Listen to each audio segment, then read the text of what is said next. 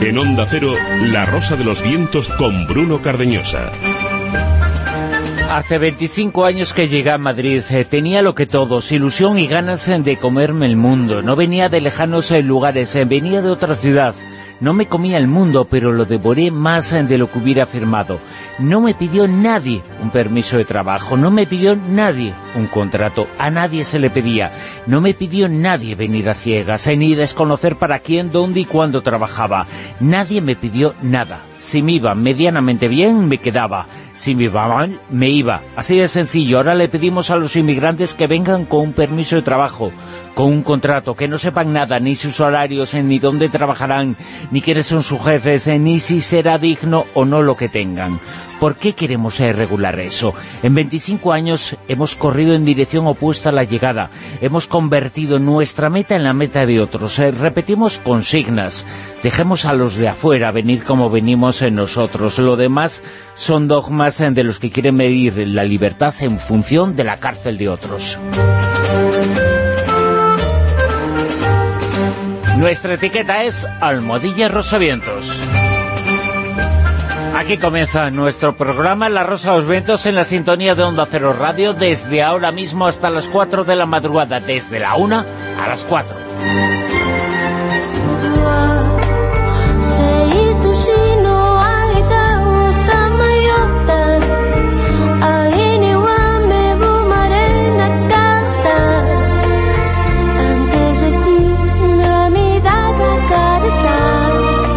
Vamos a tener muchas eh, cosas. Eh, tenemos una invitada al comienzo del programa que es una de las personas que más está triunfando en el mundo de las letras y de la literatura esta noche. Con nosotros, Julia Navarro.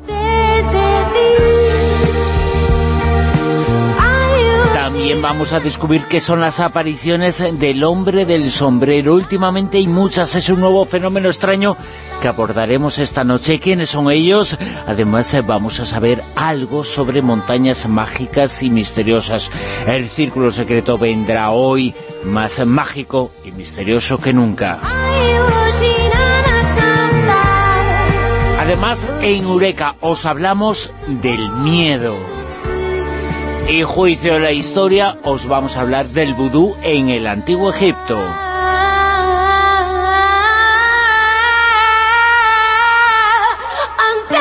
Y Callejón con José Manuel Escribano os vamos a hablar junto a él de la película sobre Queen, sobre Freddie Mercury. Y en la cara B, atención, niños, medio millón de niños en Vietnam sufren actualmente hoy los efectos del agente naranja. Y atención a las señales del fin del mundo. Una isla ha desaparecido. Os vamos a contar qué está pasando. Una isla ha desaparecido.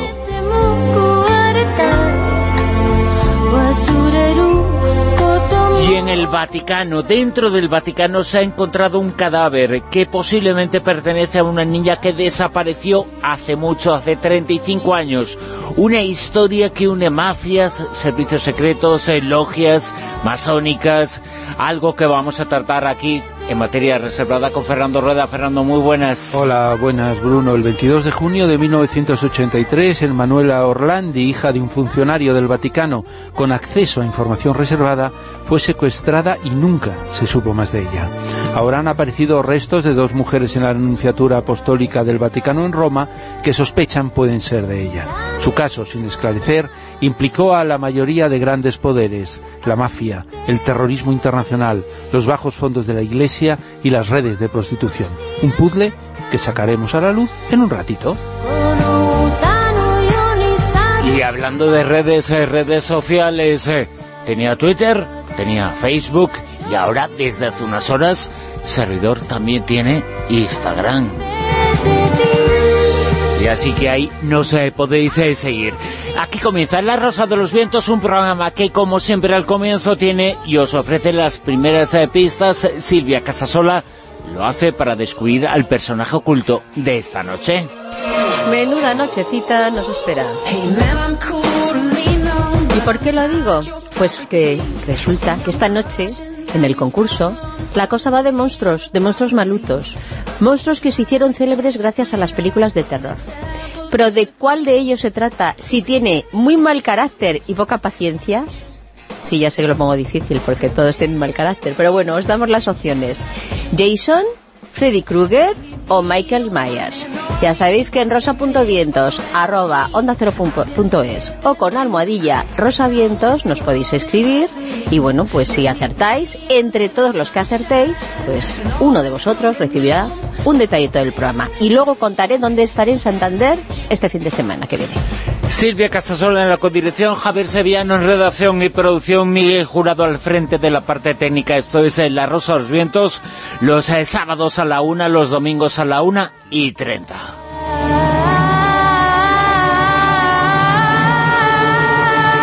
La Rosa de los Vientos con Bruno Cardeñosa.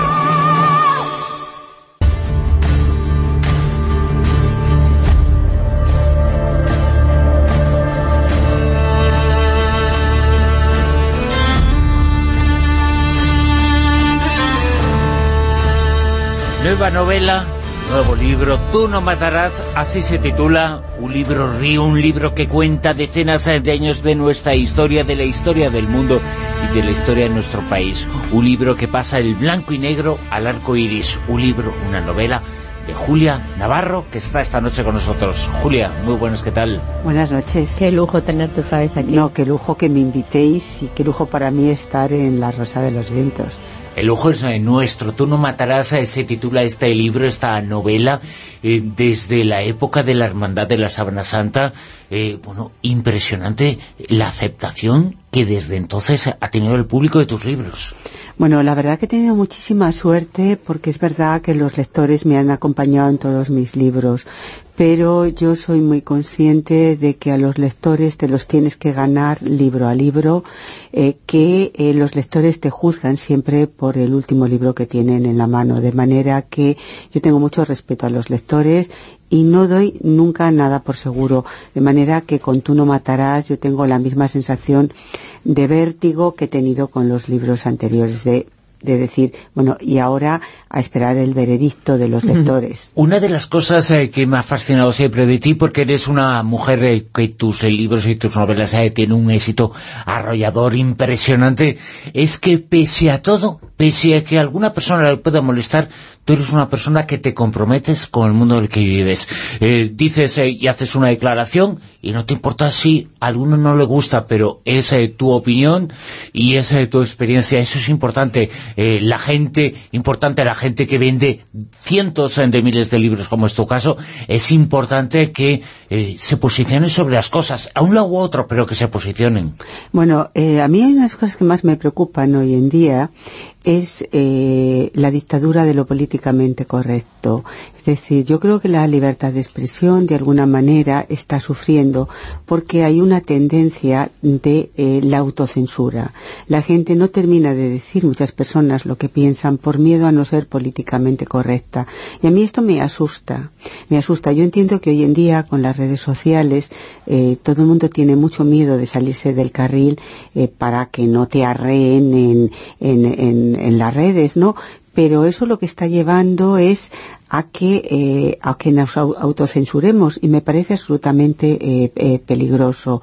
Y bueno, a nadie le gusta que se metan mm, contigo y que, sobre todo porque las redes a veces hay gente que es muy agresiva, ¿no? Y que te insulten o que, pero yo creo que todos tenemos que hacer el esfuerzo de decir en voz alta lo que, lo que pensamos sobre todas las cosas, porque si empezamos a autocensurarnos estaremos retrocediendo y este país eh, ya vivimos una censura. Solo es que tú cuentas en tu libro, eh, yo decía al comienzo, comienza con el blanco y negro, porque veíamos entonces el mundo en blanco y negro, era justo después eh, de la Guerra Civil Española, en plena Guerra Mundial, y llega hasta la transición del blanco y negro al arco iris, contando absolutamente todo. Y tenemos que recuperar un poquito esos tiempos de el color. Eh, no tenemos eh, que oscurecernos, eh, mirar atrás y tener tanto temor, sino mirar un poquito adelante. Sí, yo cuando estaba escribiendo esta novela, esta novela tiene está dividida en tres libros, y el libro primero, que es la posguerra en España, es el que más me costó escribir, precisamente porque yo veía todo sin colores, lo veía eh, todo gris, lo veía en blanco y negro y la verdad es que hubo un momento en que llegué a sentir como angustia, angustia porque no era capaz de ponerle eh, color a los escenarios ni color a, los, a los personajes.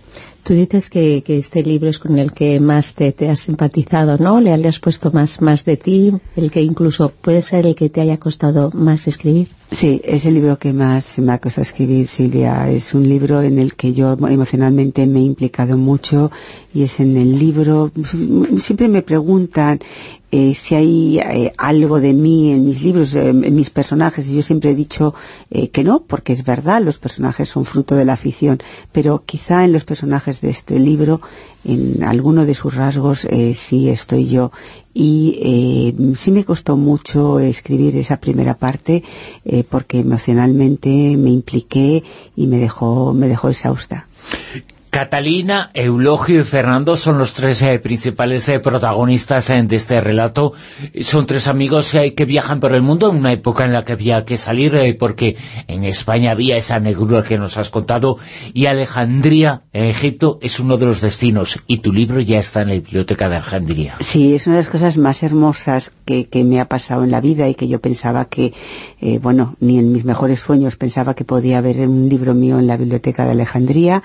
tú no matarás lo presentamos en, en, Alejandría, en el Instituto Cervantes, y eh, tuvimos eh, la suerte de que nos invitaran a visitar la biblioteca y, bueno, me, me, me, me, pidieron si, si quería donar un libro y, y naturalmente les dejé Tú no matarás con toda eh, la emoción eh, que uno puede sentir, ¿no? De decir, bueno, un libro mío en la Biblioteca de Alejandría, no me lo puedo creer, es, que es, un regalo. Alejandría es muy especial para ti, porque incluso eh, de todas las diferentes ciudades que, visitan los personajes, mm, Alejandría no es una ciudad para que se exilie, ¿no? La, gente, sobre todo los españoles, pero tú particularmente, yo creo que forma parte de ti, ¿no? Esa ciudad, y, así has, y has querido y has tenido interés en que, en que entrara, entrara en este libro como protagonista también. Es verdad, eh, Silvia, lo que tú dices. El, exilio español no fue a Egipto, no fue a Alejandría. El exilio español eh, pues fue a América fundamentalmente y, bueno, a Marruecos una parte también, eh, a Argelia, pero a Alejandría no hubo españoles exiliados. Sin embargo, es una ciudad, una ciudad que está llena de color es una ciudad eh, que es el Mediterráneo, tiene la luz del Mediterráneo. Y cuando yo eh, estaba pensando dónde, a qué silio llevaban mis personajes, yo no dudé que, nos íbamos nos íbamos todos a Alejandría, eh, los cuatro, ellos tres y yo, que nos íbamos nos íbamos a Alejandría. Es una ciudad que yo me enamoré de ella leyendo a Darrell cuando tenía 20 años, que me reenamoré leyendo a Foster y eh, que, que, me parece una ciudad absolutamente de ensueño. Mis personajes llegan a Alejandría en una época en la que está llena de espías, en la que está lleno de aventureros, de militares, eh, de gente llegada de todo el mundo. Es una ciudad en ese momento absolutamente apasionante, con lo cual eh, pues a esos tres amigos les pasa todo tipo de cosas en una ciudad en la que está llena de gente, de gente realmente singular. Tú no matarás es el título que tiene que ver con uno de los protagonistas y con lo que le dice el padre a uno de ellos. Sí, eh, mm, eh, Fernando es hijo de un editor. Este es un libro que, es un homenaje al mundo de la literatura, al mundo de los editores, de, los lectores, de los escritores, a todos los que hacen eh, posible la maravilla de, del libro. Y el padre de uno de los personajes es un editor republicano eh, que, que, terminará eh, siendo fusilado después de la guerra, pero que en plena guerra eh, le dice a su hijo, mira, yo no quiero que tú vayas al frente, no quiero que mates porque ningún hombre vuelve a ser el mismo después de haberle quitado la vida a otro hombre. Y lo hace desde un planteamiento ético, no desde un planteamiento eh, religioso, sino desde un planteamiento absolutamente ético, hace esa reflexión de que ningún hombre puede volver a ser el mismo si ha quitado la vida a otro hombre. Fíjate que en todos eh, tus libros aparece esa figura, la, la mente, la conciencia sobre las cosas que ocurren nos estuviste contando hace poquito, ¿no? Cómo parece que un poco la sociopatía se ha convertido eh, y la psicopatía se ha convertido un poco en las cosas eh, que nos eh, rigen. no hay que matar a nadie, es que es tan sencillo como eso. No es un mandamiento, es que es un deber ético, no moral, sino ético. Ético. sí, en todas mis novelas, o sobre todo en las últimas, el peso de la conciencia es uno de los rasgos que yo creo de identidad eh, a mí me parece que la conciencia, eh, independientemente de las ideas religiosas que pueda tener cada cual, eh, mm, es una compañera muy incómoda, es una compañera que nos acompaña, queramos o no, y eh, pues eh, la voz de la conciencia es difícil acallarla, por mucho que la empujes, por mucho que intentes que no aflore, al final hay un día que te mira, que te mira a la cara y que, eh, que, hace, te hace ver pues como eres realmente. Yo en mis libros lo que aspiro es hacer un viaje siempre a lo más recóndito del ser humano, ¿no? A esas, a esa esa parte de claroscuros que todos eh, llevamos dentro. A mí me interesa, eh, bueno, pues hacer, hacer esos viajes eh, con, con, los personajes. Es que es muy complicado, porque con cada personaje le tienes que dar esa personalidad diferente uno de otro, luego a la vez no la amalgama entre todos para que se vaya fundiendo y a mí hay un personaje particularmente que, que, me resulta llamativo ¿no? que es Catalina ahora que estamos siempre intentando reivindicar los personajes femeninos ¿no? como que siempre hemos estado ahí un poco relegados y tú le das mucha importancia a Catalina en, en esta novela claro, eh, son tres amigos que viven en la posguerra española recién terminada la guerra en el que eh, la situación de las mujeres es una situación en la que se dan muchos pasos atrás, porque en la Segunda República eh, sí hubo un intento y hubo realmente, eh, bueno, pues desde la legislación a, una apertura de costumbres en el que la mujer empezaba a tener un papel diferente, no, no, no ese papel subordinado que había tenido hasta el momento. Y sin embargo, eh, con la guerra civil y sobre todo el, que los franquistas ganaran la guerra, que Franco ganara la guerra, supuso un retroceso para la mujer.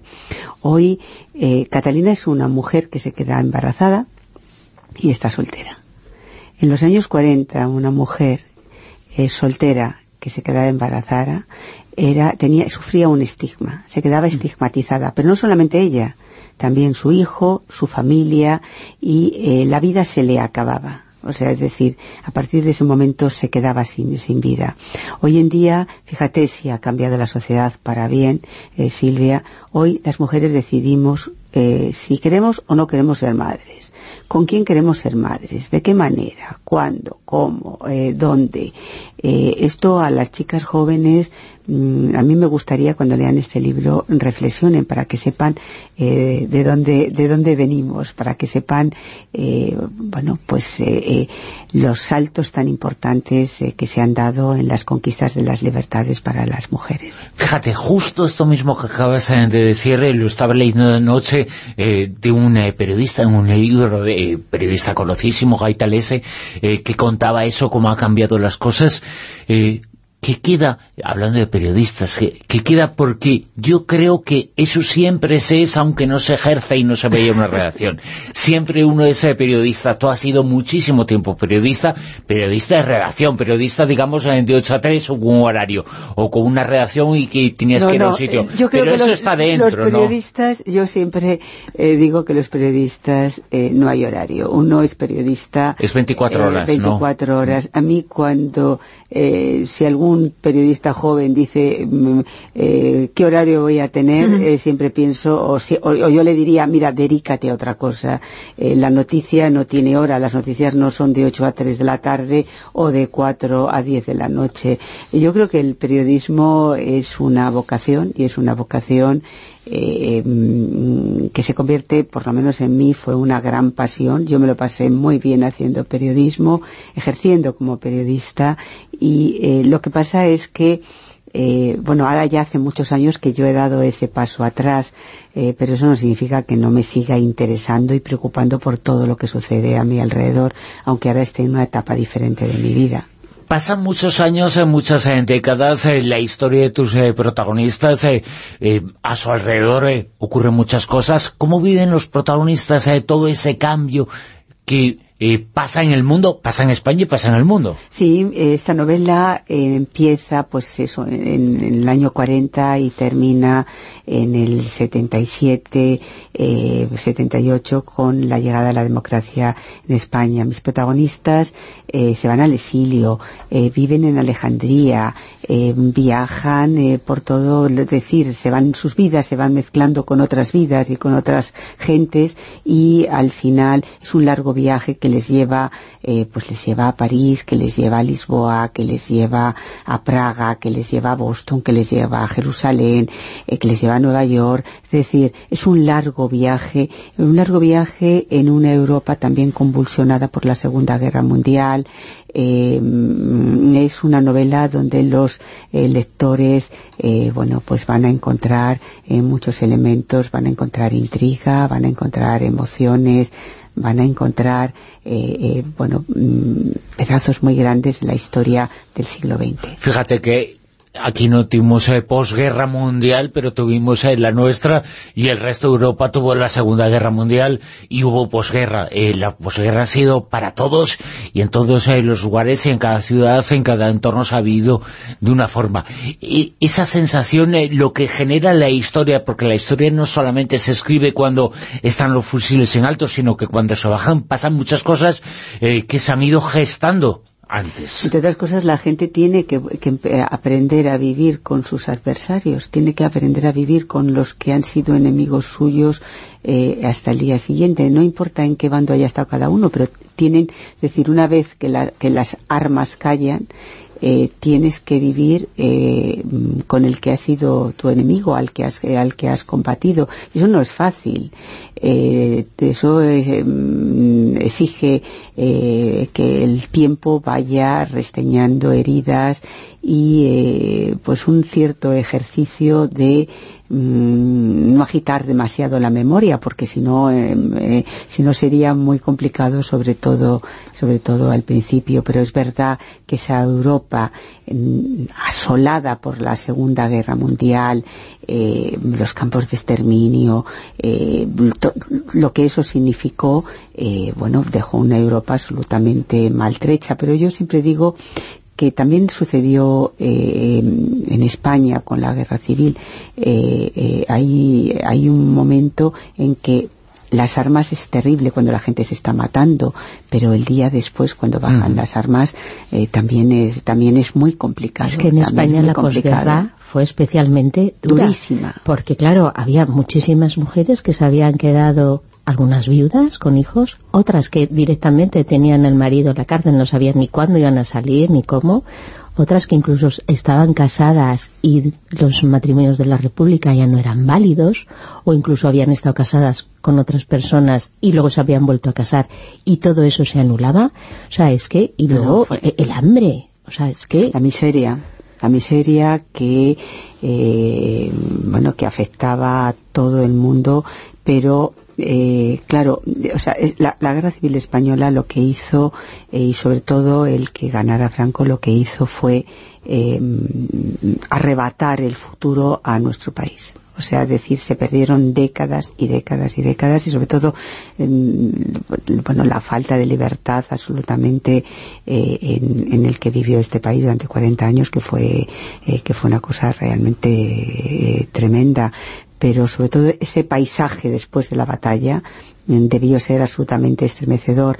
yo recuerdo muchas de las cosas que escuchaba en casa, que yo creo que todos hemos escuchado a nuestros abuelos, a, nuestros mayores contar algunas de las cosas de los que ellos tuvieron que vivir después de la guerra y realmente, eh, bueno, a mí por lo menos me, me, me, me produce un estremecimiento. Precisamente por eso esta novela me costó tanto escribirla, ¿no? Por ese coste emocional, porque cuando yo estaba escribiéndola, no podía dejar de, de, recordar como si fueran destellos de esas cosas que yo escuchaba en casa de pequeña.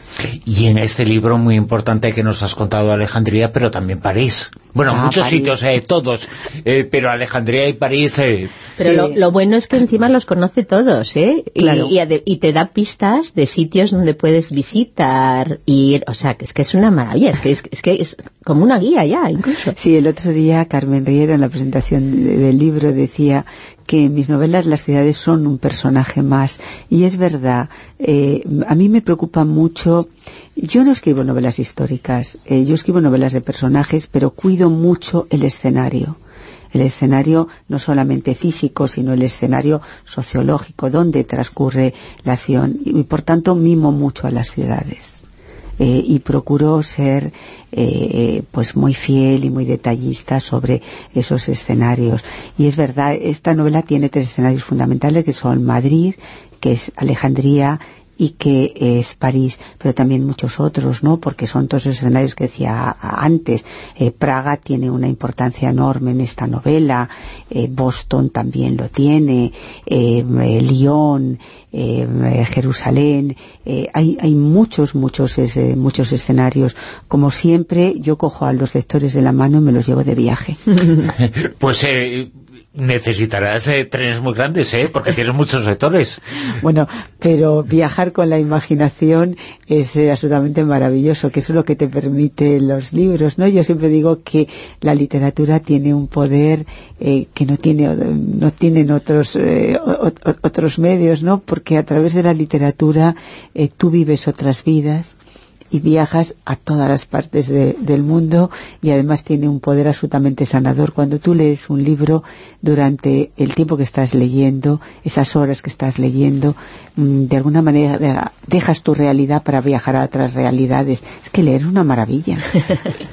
cuando alguien, bueno, los libros de Julián Navarro eh, han tenido un éxito enorme, venden muchísimo, eh, hay cientos de miles de lectores, y cuando alguien dice algo en contra de los bestsellers, alguna del éxito, yo recuerdo, y les tengo que hacer recordar que el mayor bestseller de la historia del castellano es un libro titulado Cien años de soledad, 30 millones de ejemplares vendidos, de Gabriel García Márquez. ¿Alguien va a dudar de su calidad? Bueno, yo creo que en el mundo anglosajón, cuando se habla de bestseller, eh, nadie nadie pone ningún pero porque lo que significa bestseller es lisa y llanamente un libro que se vende eh, mucho, nada más. Aquí, sin embargo, tiene eh, una connotación eh, peyorativa, ¿no? Mm. porque también hay una, una especie de arrogancia intelectual. Es decir, si un libro se vende mucho no puede ser bueno porque significa que le gusta a mucha gente. Entonces, si le gusta a mucha gente, eh, claro, eh, lo bueno solamente le puede gustar a una minoría que es la que está en el secreto eh, de las cosas y la que tiene... De los entendidos. Exactamente. Entonces, a mí eso siempre me ha parecido de una arrogancia impresionante y un desprecio a la gente. Entonces, y además es falso. Yo creo que los bestsellers eh, eh, o lo que se califica de bestseller por, por, por, por, por esos arrogantes realmente no existe. Cuando uno escribe un libro no sabe lo que va a pasar tiene ni idea de si el libro se va a vender, no se va a vender, va a gustar o no va a gustar. Hay libros, tú ahora lo, lo recordabas, Bruno, que se han vendido por millones, como Cien años de soledad. Bueno, claro... ¿Quién le iba a decir a Gabriel García Márquez que ese libro se iba a vender y que iba a generar lo que ha generado? Claro, entonces dices, ¿qué pasa? Que como se ha vendido por millones, ¿a alguien se le ocurriría decir que no tiene eh, vamos, que no es una obra de arte y que no es un libro de una grandísima calidad literaria, eh, no. Eh, hay libros que se venden por millones y son grandes obras literarias, hay libros que se venden por millones y no tienen calidad literaria, hay libros que no se venden y tienen calidad literaria, y hay libros eh, que tampoco se venden y no tienen ninguna. Es decir, son los lectores los, los, que eligen, y yo creo que tendríamos que tener todos un poco de menos de prejuicios. El jueves pasado que estuve yo la suerte de estar en la presentación del libro con acompañando a Julia, bueno, el teatro Fernando de Rojas estaba abarrotado de, de gente, de gente encantada, pero es que además las, las personas que, que, te acompañaban, como Benjamín, como Margarita, como, como Karma, pues eh, lo que decían es que casi eh, la novela iba a causar un punto de inflexión en el mundo de la literatura. Y ellos que además son, eh, tanto Benjamín como Karma, que son personas muy muy ilustradas, muy leídas, que, que controlan muchísimo sobre literatura. Tú que eres súper humilde, o sea, te quedabas abrumada. Pero Mm, yo, estoy en ello, todavía no la he terminado de leer, estoy muy muy en los, los principios, estoy enganchadísima, pero, pero mm, no sé, mm, yo, yo creo que después de, todas las cosas que llevas escritas y esta que, estás eh, súper implicada con, con, esta, con esta novela, yo creo que, va a dar mucho que hablar, ¿eh? muchísimo. Esta es una novela para mí muy especial.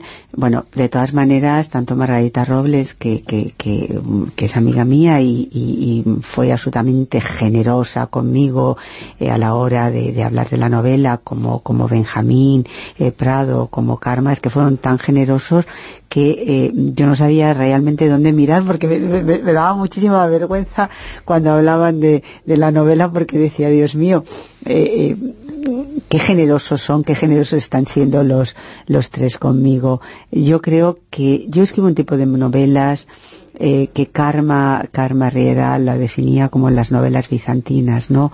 Eh, son novelas complejas, con muchos personajes, que manejar todos es complicado, pero a mí siempre me han apasionado las novelas de finales del 19 de los escritores rusos. O sea, yo soy una enamorada de, de, Tolstoy, soy una enamorada de Dostoyevsky, de Chekhov, en el que eh, son novelas de personajes donde cuidan mucho los escenarios y yo eh, yo siempre pongo ese ejemplo. Cuando Tolstoy escribe Ana Karenina eh, no está contando solamente la historia de un adulterio está contando mucho más, ¿no? Sobre todo hace ese viaje a las profundidades de, eh, del ser humano, que eso es lo que yo aspiro a hacer en, en mis novelas. Eh, para mí, eh, Tú no matarás, es, sí, sí, es verdad que significa un punto de inflexión en los libros que yo he escrito. Quizá por es, porque es en el que emocionalmente a mí más me ha costado y en el que más, el que más me ha implicado. Y nosotros estamos encantados eh, de tu generosidad eh, de estar esta noche con nosotros, eh, Julián Navarro. Ese, un placer, siempre ha sido un placer tenerte ahora con este libro, con Tú no matarás, mucho más. Julia, muchísimas gracias. muchísimas gracias, a vosotros, Silvia, Bruno, muchísimas gracias por eh, acogerme una vez más en este programa maravilloso que tantas noches a mí me acompaña. Un placer, un placer. Y dentro de nada, noticias con Dime quién soy. Ya nos contarás, ya te llamaremos. un abrazo. Un abrazo.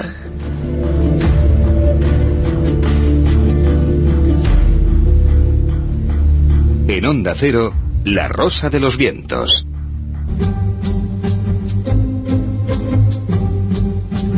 Materia Reservada 2.0 Independencias del Vaticano de la Santa Sede se han encontrado los restos, eh, los huesos de una niña. Y esa niña puede ser alguien que desapareció hace 35 años. Una muerte, un fallecimiento que vincula a los servicios secretos, a las logias, a las sociedades eh, secretas vamos a hablar, y a los servicios de inteligencia vamos a hablar sobre este asunto hoy en materia reservada.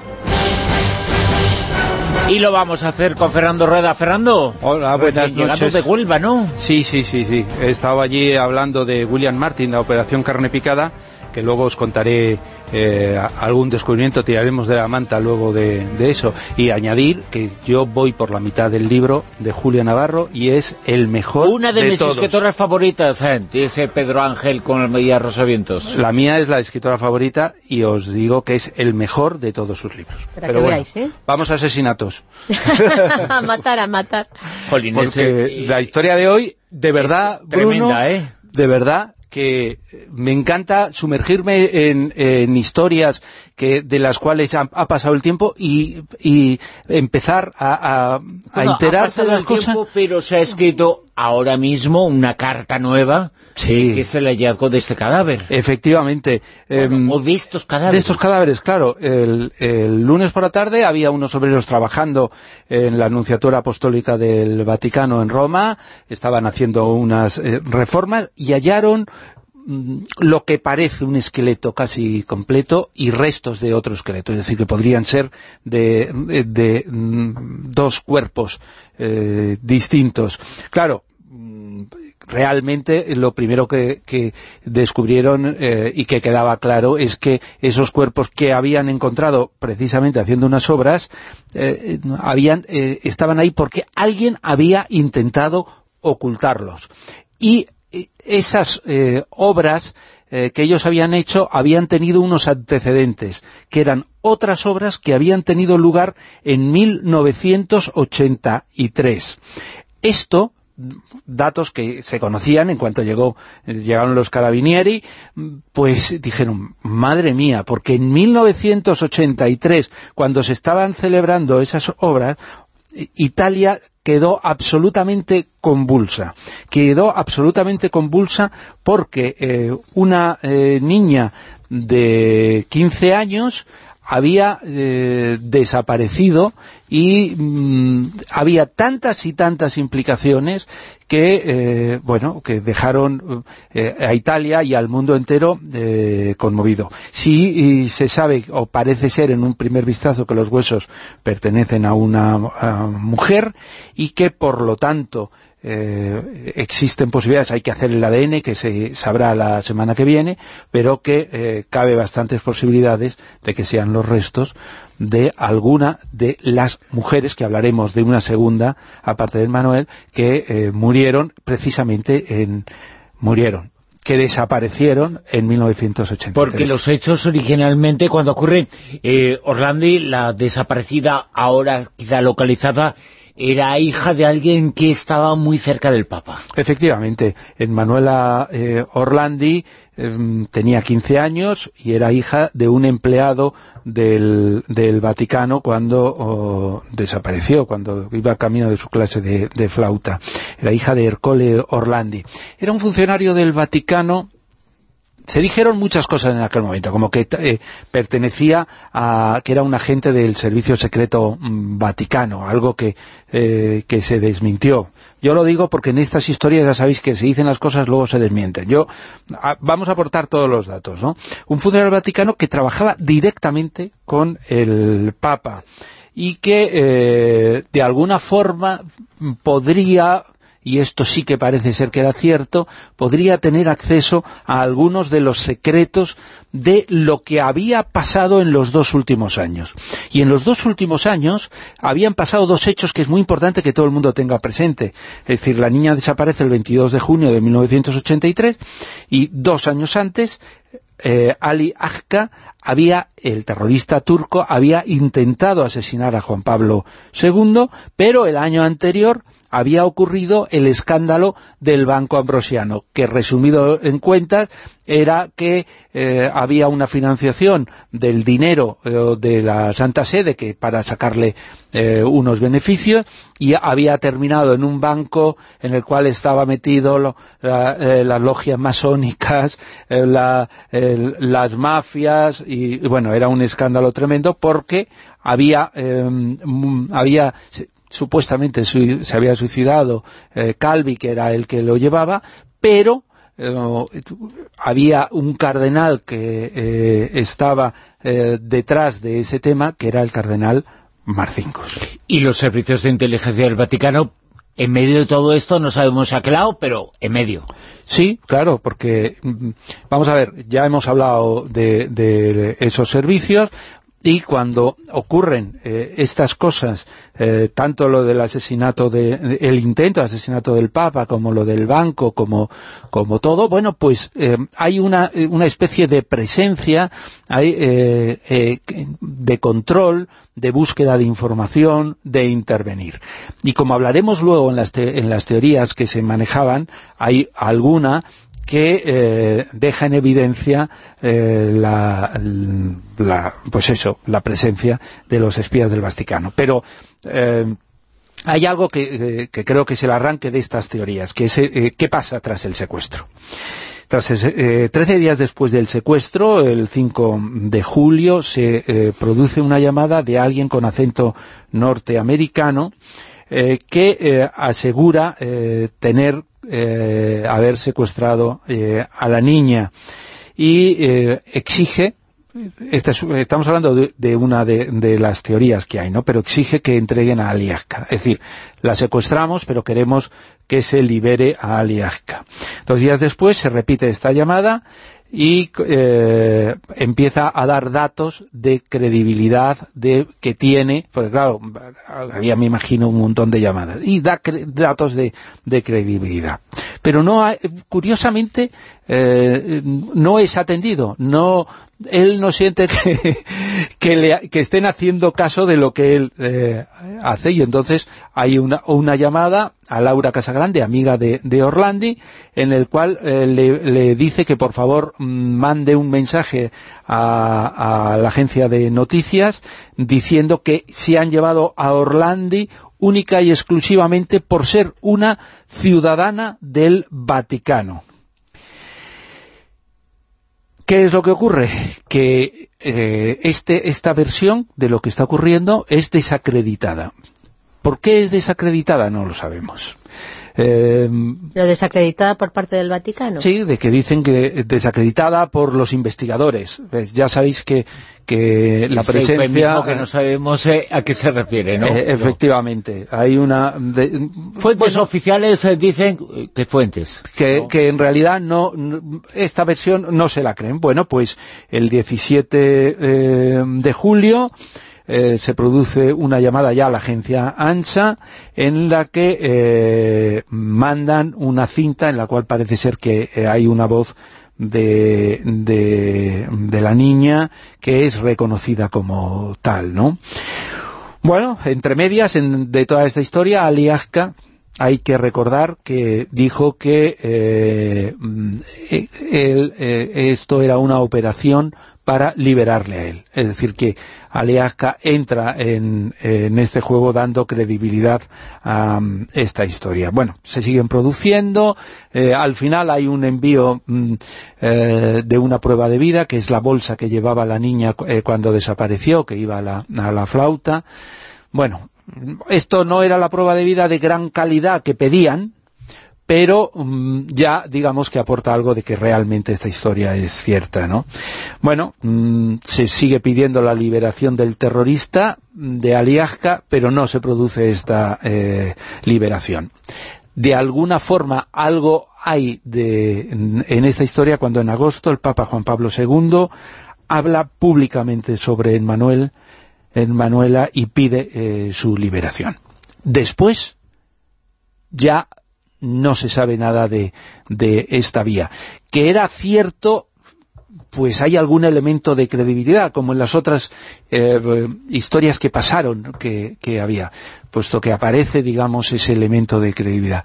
Pero en realidad no sabemos eh, si había algo detrás de ese deseo de liberar a, alias si era realmente un grupo terrorista que estaba intentando liberar ahí, o era simplemente alguien que estaba mandando un mensaje al Vaticano intentando conseguir algo que no sabemos qué podría ser. Pero todo esto, lo que ha ocurrido ahora puede cambiar muchísimo la interpretación que se haga porque esta niña fue secuestrada, eso es evidente, se pedía una cosa, una serie de cosas, una serie de reclamaciones que parecía que venían eh, de fuera, eh, aunque se sabía que algo con las eh, logias masónicas, los servicios de inteligencia, los espías, las mafias, estaba ahí en medio, pero es que los huesos de esa niña han aparecido ahora, 35 años después, dentro del Vaticano. O sea, estaba secuestrada allí, o la mataron allí, o murió allí, porque los, los huesos pertenecen a una persona que parece que tuvo una muerte violenta. Sí, sí. Em, digamos que es en la Anunciatura, que está, que está en Roma, es en, la Villa Georgina, y eh, bueno, efectivamente eso es terreno vaticano, como las embajadas son terreno del, país. Y eso hace, eh, deja claro en evidencia de que es alguien que eh, sabía que tenía acceso, digamos, a, a esas obras y que de alguna forma pudo actuar ahí, ¿no? Ahí entra, digamos, eh, la segunda teoría, eh, eh, que no es la de, de Aliasca, sino mm, está de alguna forma relacionada con el banco ambrosiano y lo que os he explicado del suicidio de, mm, de Calvi y de, de alguna forma, el papel del cardenal Marcincus que ya sabéis que fue el, cardenal que controló toda, todo el dinero Mm, Vaticano durante muchos años y que al final, eh, bueno, pues acabó como acabó, ¿no? Esta historia no surge en el momento, sino que surge eh, años después. En, en 2005, Sabrina Minardi eh, aportó unos datos muy interesantes. Sabrina Minardi era la novia, la amante del jefe de la banda de la Magliana, una banda mafiosa, Enrico de Pedis. Ella dijo que participó en el operativo, que incluso que fue ella la que introdujo a la niña en el vehículo que eh, finalmente la llevó a donde fuera que estaba secuestrada. Y acusó directamente al jefe mafioso de secuestrar y, asesinar a, la niña cumpliendo órdenes de Cardenal Marcincus. Y decía y la preguntaron, eh, ¿y por qué es esto? Bueno, pues ella dijo que parece ser que, según le contó eh, el mafioso, es verdad que dice que estaba de coca hasta arriba y que por eso se lo contó, que eh, eh Marcincus había descubierto que Hercule, el padre de, Manuela, había tenido en sus manos documentos comprometedores para el Vaticano. Es decir, que sabía cosas de Marcincus y cosas del Vaticano que le llevó a Marcinkus, según esta teoría, a encargarle al jefe mafioso que acabara con él. Esta misma versión, ocho años después, la ratificó un fotógrafo, que era un asesino bastante reconocido, que había participado también en, ese, eh, en ese secuestro y que ratificó esta versión, ¿no? Qué historia, qué historia tan tremenda que pensábamos eh, que se había cerrado en falso. Bueno, ahora sabemos algo más, hay eh, mucho más, pero es que esta niña no fue la única secuestrada. Efectivamente, esta niña eh, 40 días antes, una niña llamada Mireya Gregori, eh, bueno, pues eh, respondió al telefonillo de su casa mm, y bajó a la calle pues diciendo que era un amigo de su escuela y la niña desapareció 40 días antes. A partir de aquí los investigadores eh, de este caso luego lo relacionaron con el de Manuela y mm, mantuvieron una teoría que justificaría, digamos, todo este tema. Y este tema era que fueron secuestradas por una red de prostitución que las engañaba prometiéndoles ser modelos y que luego en realidad las utilizaba para, eh, pues eso, para fiestas salvajes y para todo este tipo de cosas.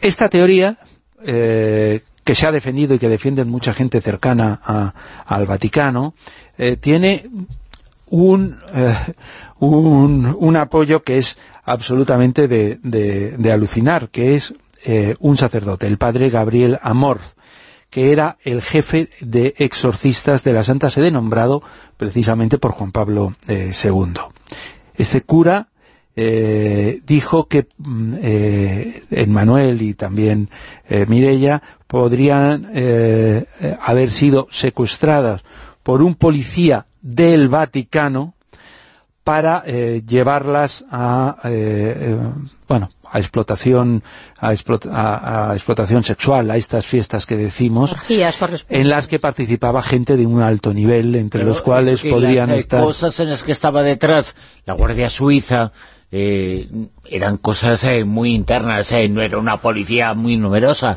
y la Guardia Suiza estaba muy bien informada de lo que y tenía muchos lazos con el poder lo que fuera el poder. Sí, porque decía, según la, denuncia del padre Gabriel Amor, hablaba de, de la presencia de de gente de personal diplomática o de una embajada de santas en el extranjero de, y de gente de, digamos, de un cierto de un cierto nivel, ¿no? ¿Los restos de Mirella, Fernando, tampoco han aparecido? No, no, no, por eso, al, haber aparecido restos de dos personas, eh, no, se sabe si pudieran ser los restos de eh, una, de la otra o de, la, o de, o de las dos. Es algo que, que no se sabe está ahí la sospecha, porque claro, es muy extraño. Pero sí se sabe que son dos restos de dos mujeres. Eso es lo que han dicho, sí.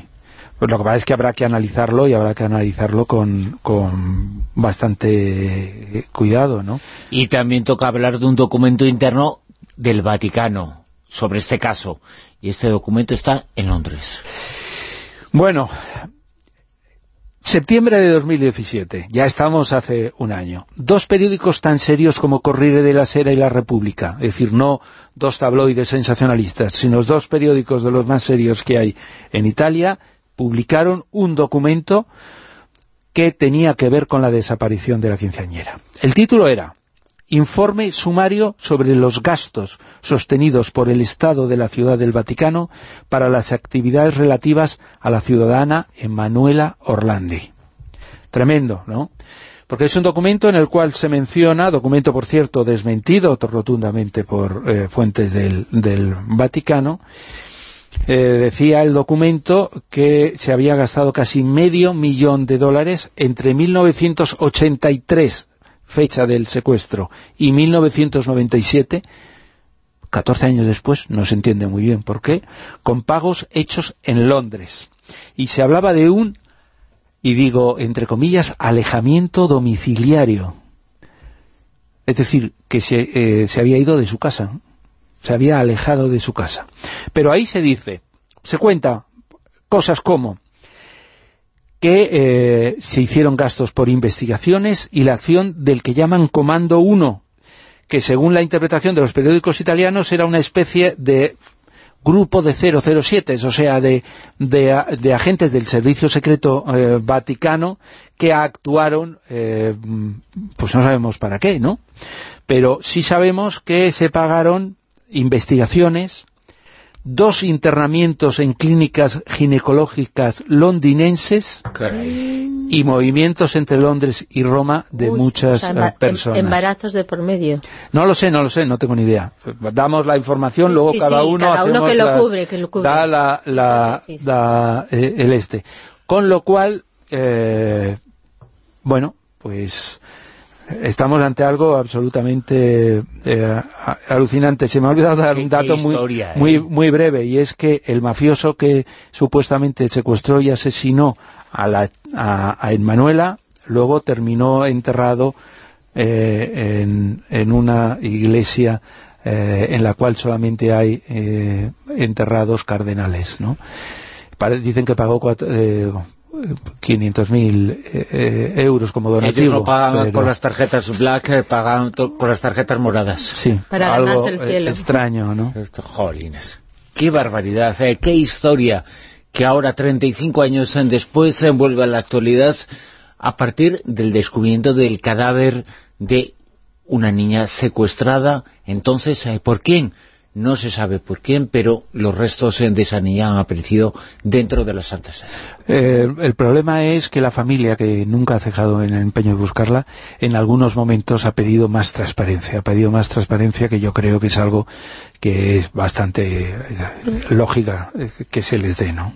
Vamos a escribir un capítulo más en un episodio sobre el cual no se sabe todo, todo, todo, y se ha contado cosas ciertas y cosas eh, falsas. Hablamos de la operación carne picada.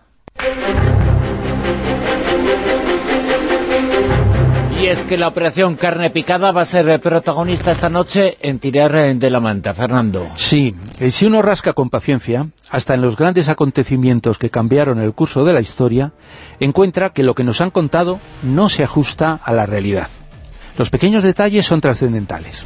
Esta semana he estado en Pontumbría, en Huelva, y he disfrutado de la experiencia de pasear por la playa a la que hace 75 años, el 30 de abril de 1943, llegó el cadáver de William Martin, un militar galés que cambió el curso de la Segunda Guerra Mundial. Su cuerpo ahogado y los documentos falsificados que portaba fueron descubiertos por un pescador y terminaron en manos de los nazis. Churchill y Roosevelt habían acordado en enero de ese año que tras el éxito de la campaña en África, su siguiente objetivo sería Sicilia, primer paso para la reconquista de Europa. Era un objetivo obvio, por lo que pusieron en marcha sus potentes maquinarias de engaño para hacer creer a Hitler que su intención era invadir Cerdeña y Grecia, así repartiría sus fuerzas en una zona más amplia y el ataque sobre Sicilia encontraría menos resistencia. Los grandes genios de la invención participaron en lo que se llamó la Operación Carne Picada. Ian Fleming, el padre de James Bond, estuvo en sus orígenes, aunque la ejecución la llevaron a cabo Charles Chambly y Ewen Montagu. Consiguieron que Hitler se creyera las cartas que llevaba el militar ahogado, explicando que la invasión no sería en Sicilia, por lo que ordenó retirar una parte de sus tropas, lo que facilitó el triunfaliado. Hasta aquí la historia probada.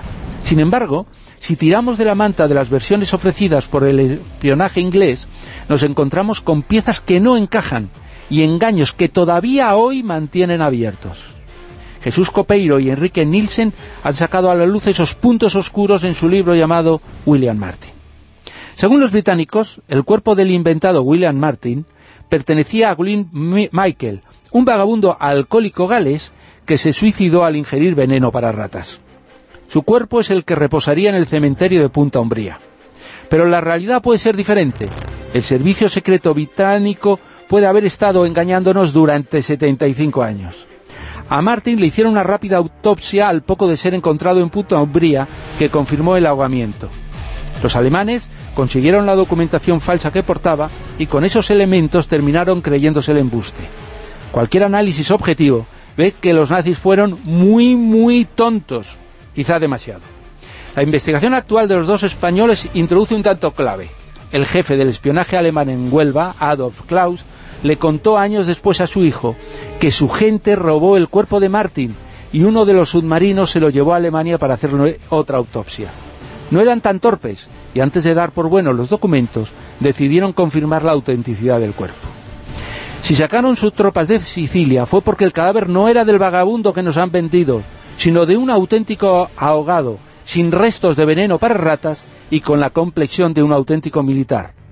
El cuerpo ocultado por el espionaje inglés sería el de John Melvin, un marinero ahogado tras ser hundido uno de sus buques. Conclusión que estaría respaldada por un documento de la operación carne picada que fue desclasificado. Pero para evitar su lectura se encuentra escondido nada más y nada menos que en la sede del primer ministro inglés. Como veis, las mentiras se aguantan hasta 75 años después.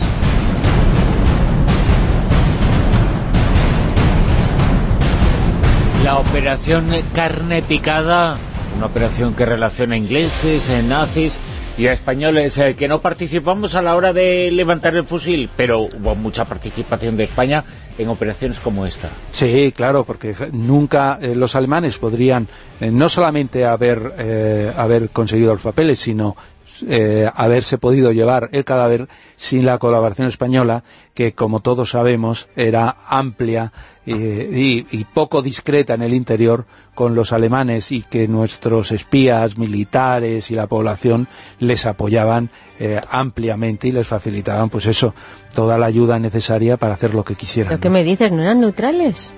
Fíjate, fíjate, hoy estamos de, de la guerra civil y la posguerra y nos encontramos con que eh, los españoles contribuyeron a que los aliados ganaran la guerra, porque si no hubieran facilitado esos papeles, es verdad que al final eh, el engaño inglés no habría surtido efectos.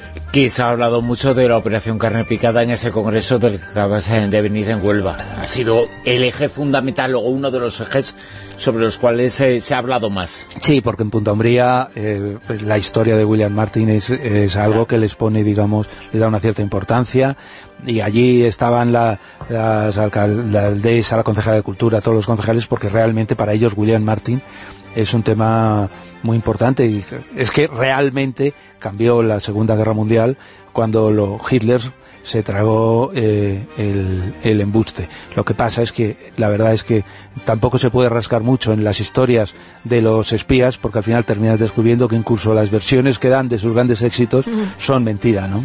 Gracias Fernando, nos escuchamos la semana que viene. Un abrazo fuerte.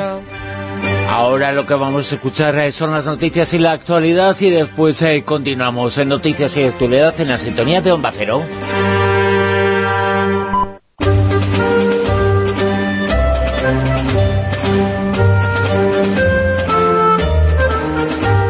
En Onda Cero, La Rosa de los Vientos con Bruno Cardeñosa. Comenzamos un nuevo tramo, una nueva hora en La Rosa de los Vientos, en la sintonía de Onda Cero. 60 minutos eh, a lo largo de los cuales os hablaremos eh, de las apariciones del hombre del sombrero. Es un mito, es una leyenda, es un sueño que muchísima gente está teniendo. Es algo de lo que vamos a hablar esta noche en El Círculo Secreto. También os vamos a hablar sobre vudú en el Antiguo Egipto. Vudú en el mundo antiguo va a ser en Juicios a la Historia con Ana María Vázquez Ois. Y también os vamos a contar la magia, el misterio y las leyendas que hay sobre un lugar, una sierra, unas montañas que se encuentran en Italia. Una hora de programa muy intensa, muy intensa que hemos eh, tenido con una de las grandes eh, novelistas eh, de nuestro país, con Julia Otero, hemos, con Julia Navarro, hemos estado hace tan solo unos minutos también en materia reservada con Fernando Rueda.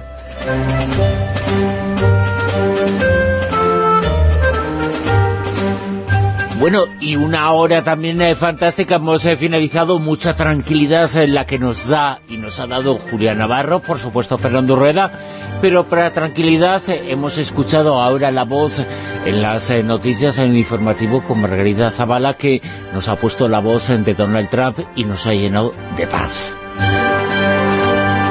Es que es tan pacífico este hombre, es que se hace querer del pelito. Vamos eh, con más pistas y más cosas que, nos tiene que comentar Silvia Casasola. Mira, pues podría ser uno de los protagonistas del concurso de, esta noche, Trump, ¿no? Como va la cosa de monstruos malutos. De podría... malhumorados y cosas así, ¿no? con poca paciencia, mal carácter, ¿eh? perfectamente. ¿eh? Se acoge al perfil.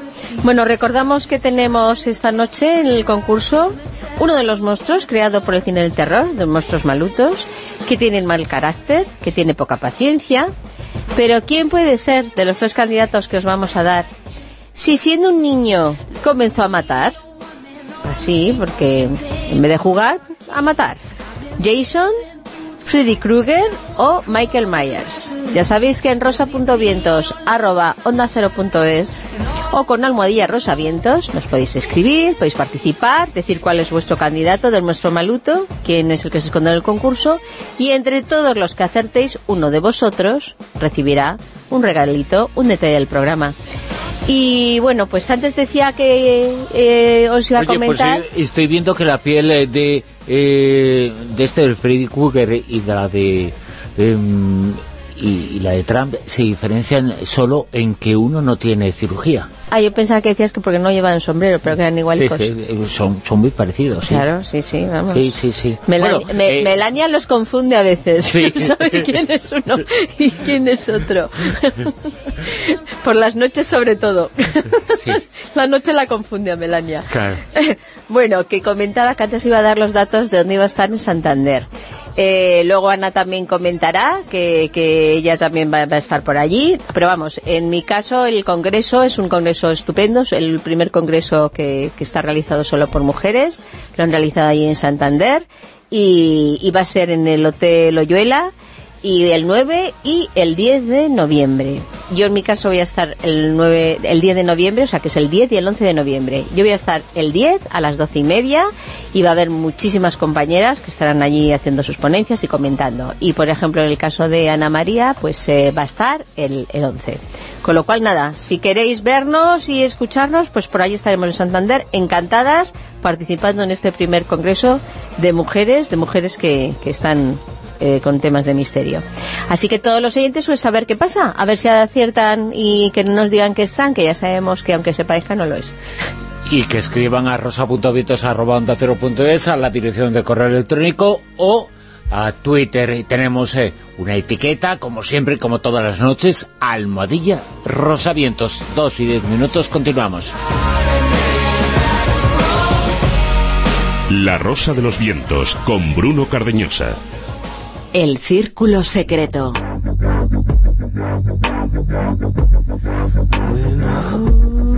Algunos dicen, quizá exagerando, que es una pesadilla mortal, pero es una pesadilla en la que se produce una aparición del llamado hombre del sombrero. Y de esas apariciones hablamos hoy, lo hacemos aquí en el Círculo Secreto. Manuel Carvallal, muy buenas, ¿qué tal? Hola, ¿cómo estáis? Ay, Manuel, Manuel, que vas a ser la pesadilla de mucha gente hoy. Eh, bueno, mm, si me pongo un sombrero, quizás sí, porque la verdad es que esta es una historia bastante desconcertante, ¿no? Todo es como un giro de tuerca a todas esas leyendas urbanas que surgen en los últimos tiempos relacionadas con el mundo de los sueños, o más bien de las pesadillas, pero esta no, no sabes a qué atenerte, si realmente estamos ante un fenómeno real, es una campaña viral, o, o realmente es que nuestras pesadillas se están mutando y se están convirtiendo en algo contagioso. Pero son pesadillas en donde una imagen antropológicamente se puede explicar o no, pero esa imagen se convierte en una leyenda, no sabemos eh, lo que es, eh, pero sí que hay una epidemia, vamos a llamarle epidemia entre comillas, eh, de este tipo de sueños, es el hombre del sombrero, una imagen seguramente arquetípica porque se produce en diversas culturas. Sí, lo que ocurre es que en los últimos meses, quizá ya en los últimos años, parece que comienzan a detectarse casos de una, un tipo de alucinación onírica que se repite en distintas personas de distintos países y pertenecientes a distintas culturas. Entonces no, no estoy muy seguro de si realmente podría justificarse como algo arquetípico. Hace unos días la revista Quartz publicaba un reportaje muy inquietante en el que se hacía eco de este, este fenómeno de contagio eh, onírico, digamos, que han detectado algunos investigadores, incluyendo algunos académicos, y que una de las víctimas, Tim Brown, es un, joven que él aseguraba tener pesadillas con esta figura siniestra de un hombre eh, de negro tocado por un sombrero, creó una página web de Hatman Project, el, proyecto del hombre del sombrero, para compartir su experiencia y buscar a otras personas de cualquier parte del mundo que tuviesen el mismo tipo de pesadillas que a él le angustiaban. Y, y, yo estaba echando un vistazo a la página y efectivamente comienzan a aparecer testimonios desde distintas partes del mundo que aseguran eh, haber soñado teóricamente con el mismo personaje que no se limitaría a una simple alucinación onírica, sino que algunas de esas personas aseguran que ese misterioso hombre del sombrero vestido de negro podía llegar a salir de sus sueños y materializarse en el mundo real, imaginaros. Y dices, eh, perdona Manuel, dices, eh, acabas de decir de víctimas, eh, y lo dices bien porque una de las cosas que se están diciendo es que soñar con eso puede ser un anticipo de la muerte. Sí, o incluso producirse durante el mismo durante el mismo sueño. En este reportaje se entrevista a varios investigadores, uno de ellos Christopher French, que es profesor de psicología en la Universidad de Londres, que relaciona este tipo de, de angustias, de terrores nocturnos, con lo que se denomina el síndrome de muerte por pesadilla, que es algo que ya tratamos en la tertulia hace un tiempo, porque eh, nuestro compañero Juanjo Sánchez Oro hizo una investigación impecable, hablando con varios médicos de hospitales españoles, sobre eh, el fenómeno que se producía en la etnia Mon, una etnia asiática, pero implantada en, Estados Unidos, en el que literalmente varios de, pero hablamos de cientos, quizá de miles de casos de miembros de la etnia Mon llegaban a morir de miedo después de tener una serie de pesadillas y de sueños con criaturas terribles. O sea que parece que efectivamente se puede llegar a morir de miedo a causa de una pesadilla. De momento este ser, que se sepa, solo lleva sombrero, ¿no? No lleva cuchillas en la mano, porque es que, vamos, tiene una pues- similitud con Freddy Krueger y las pesadillas, que, que, tremendo, ¿eh?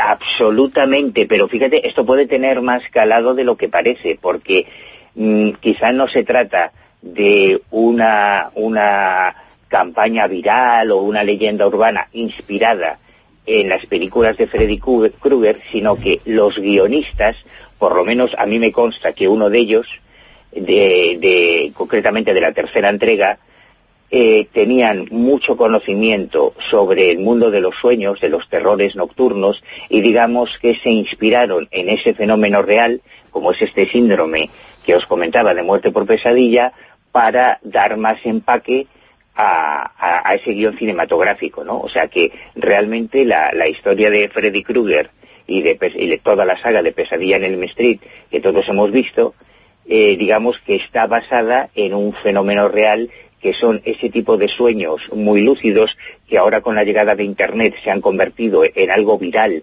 que, sobre el que existe montones de páginas en todo el mundo, la historia de la gente sombra o de la gente de la sombra, que ha llegado a ser materializada, en concreto el caso de El hombre del sombrero, ya ha sido materializado en un videojuego eh, japonés, con un personaje eh, sacado de las pesadillas de todas estas personas y convertido en un personaje de videojuego, pero que no es porque se lo haya inventado un guionista, sino que tiene un origen, entre comillas, más o menos real. Y además, eh, sin embargo, podemos encontrar una explicación o podemos encuadrarlo dentro, que hemos hablado en alguna ocasión y nos has hablado tú, de las parálisis del sueño, de una visión relacionada con la parálisis del sueño. Claro, hay un montón de fenómenos que, estudian los, médicos especializados y los psicólogos y psiquiatras especializados en el mundo de los sueños, como son las parálisis nocturnas, que tienen una explicación fisiológica, pero que no le hacen ni pizca de gracia al que las al que la sufre y que además es un altísimo porcentaje de, la población. La mayor parte de nosotros en algún momento de nuestra vida viviremos uno de estos episodios. Existen también las paradolias, las hipnogogias, los fenómenos hipnopómbicos, que son alucinaciones que se producen justo antes de quedarte realmente dormido o justo después de salir del sueño que son muy vividas, muy lúcidas y que suelen caracterizarse por ser muy desagradables por la aparición de figuras tipo duendes, tipo criaturas sobrenaturales y quizá en este tipo de fenómenos oníricos, preoníricos o posoníricos como son las hipnogogias o las hipnopombias, quizá ahí se podría encuadrar el fenómeno del hombre del sombrero como una evolución de, las características de este tipo de trastornos. Entonces, si alguno de nuestros oyentes en esta noche, luego cuando se duerma, tiene alguna visita de ese posible eh, personaje del hombre del sombrero, ¿está en peligro de muerte o no? Hombre, yo quiero pensar que no. Lo que dicen los especialistas cuando vives, por ejemplo, uno de esos episodios aterradores de parálisis del sueño, que son realmente desagradables, es que no pierdas la, calma, que te hagas consciente de que es una alucinación, de que es tu mente la que está generando ese pánico, ese terror, esa situación de inmovilidad, como si realmente te quedado paralizado, incluso esas figuras, esas sombras que puedes ver deambulando por tu habitación, y lo mejor es mantener la calma, respirar hondo y esperar unos instantes porque siempre, poco a poco, va recuperando la movilidad y vuelve a ser normalidad. Se han hecho estadísticas y en ellas eh, se ha descubierto que ese tipo de sueños eh, también lo tienen personas eh, que sufren estrés, que toman mucha cafeína y que sufren privación del sueño. Manuel, si fuera así, tú y yo estaríamos soñando con el hombre del sombrero muchas veces. Vamos, constantemente, vamos, yo en mi caso, lo que pasa es que yo me esfuerzo la mente para em, obligarme a soñar con la mujer del sombrero. y, tampoco, ¿no? Y si no lleva nada más que el sombrero, pues mucho mejor. Ah, amigo, entonces no duermes. Pues eres un pues fetichista.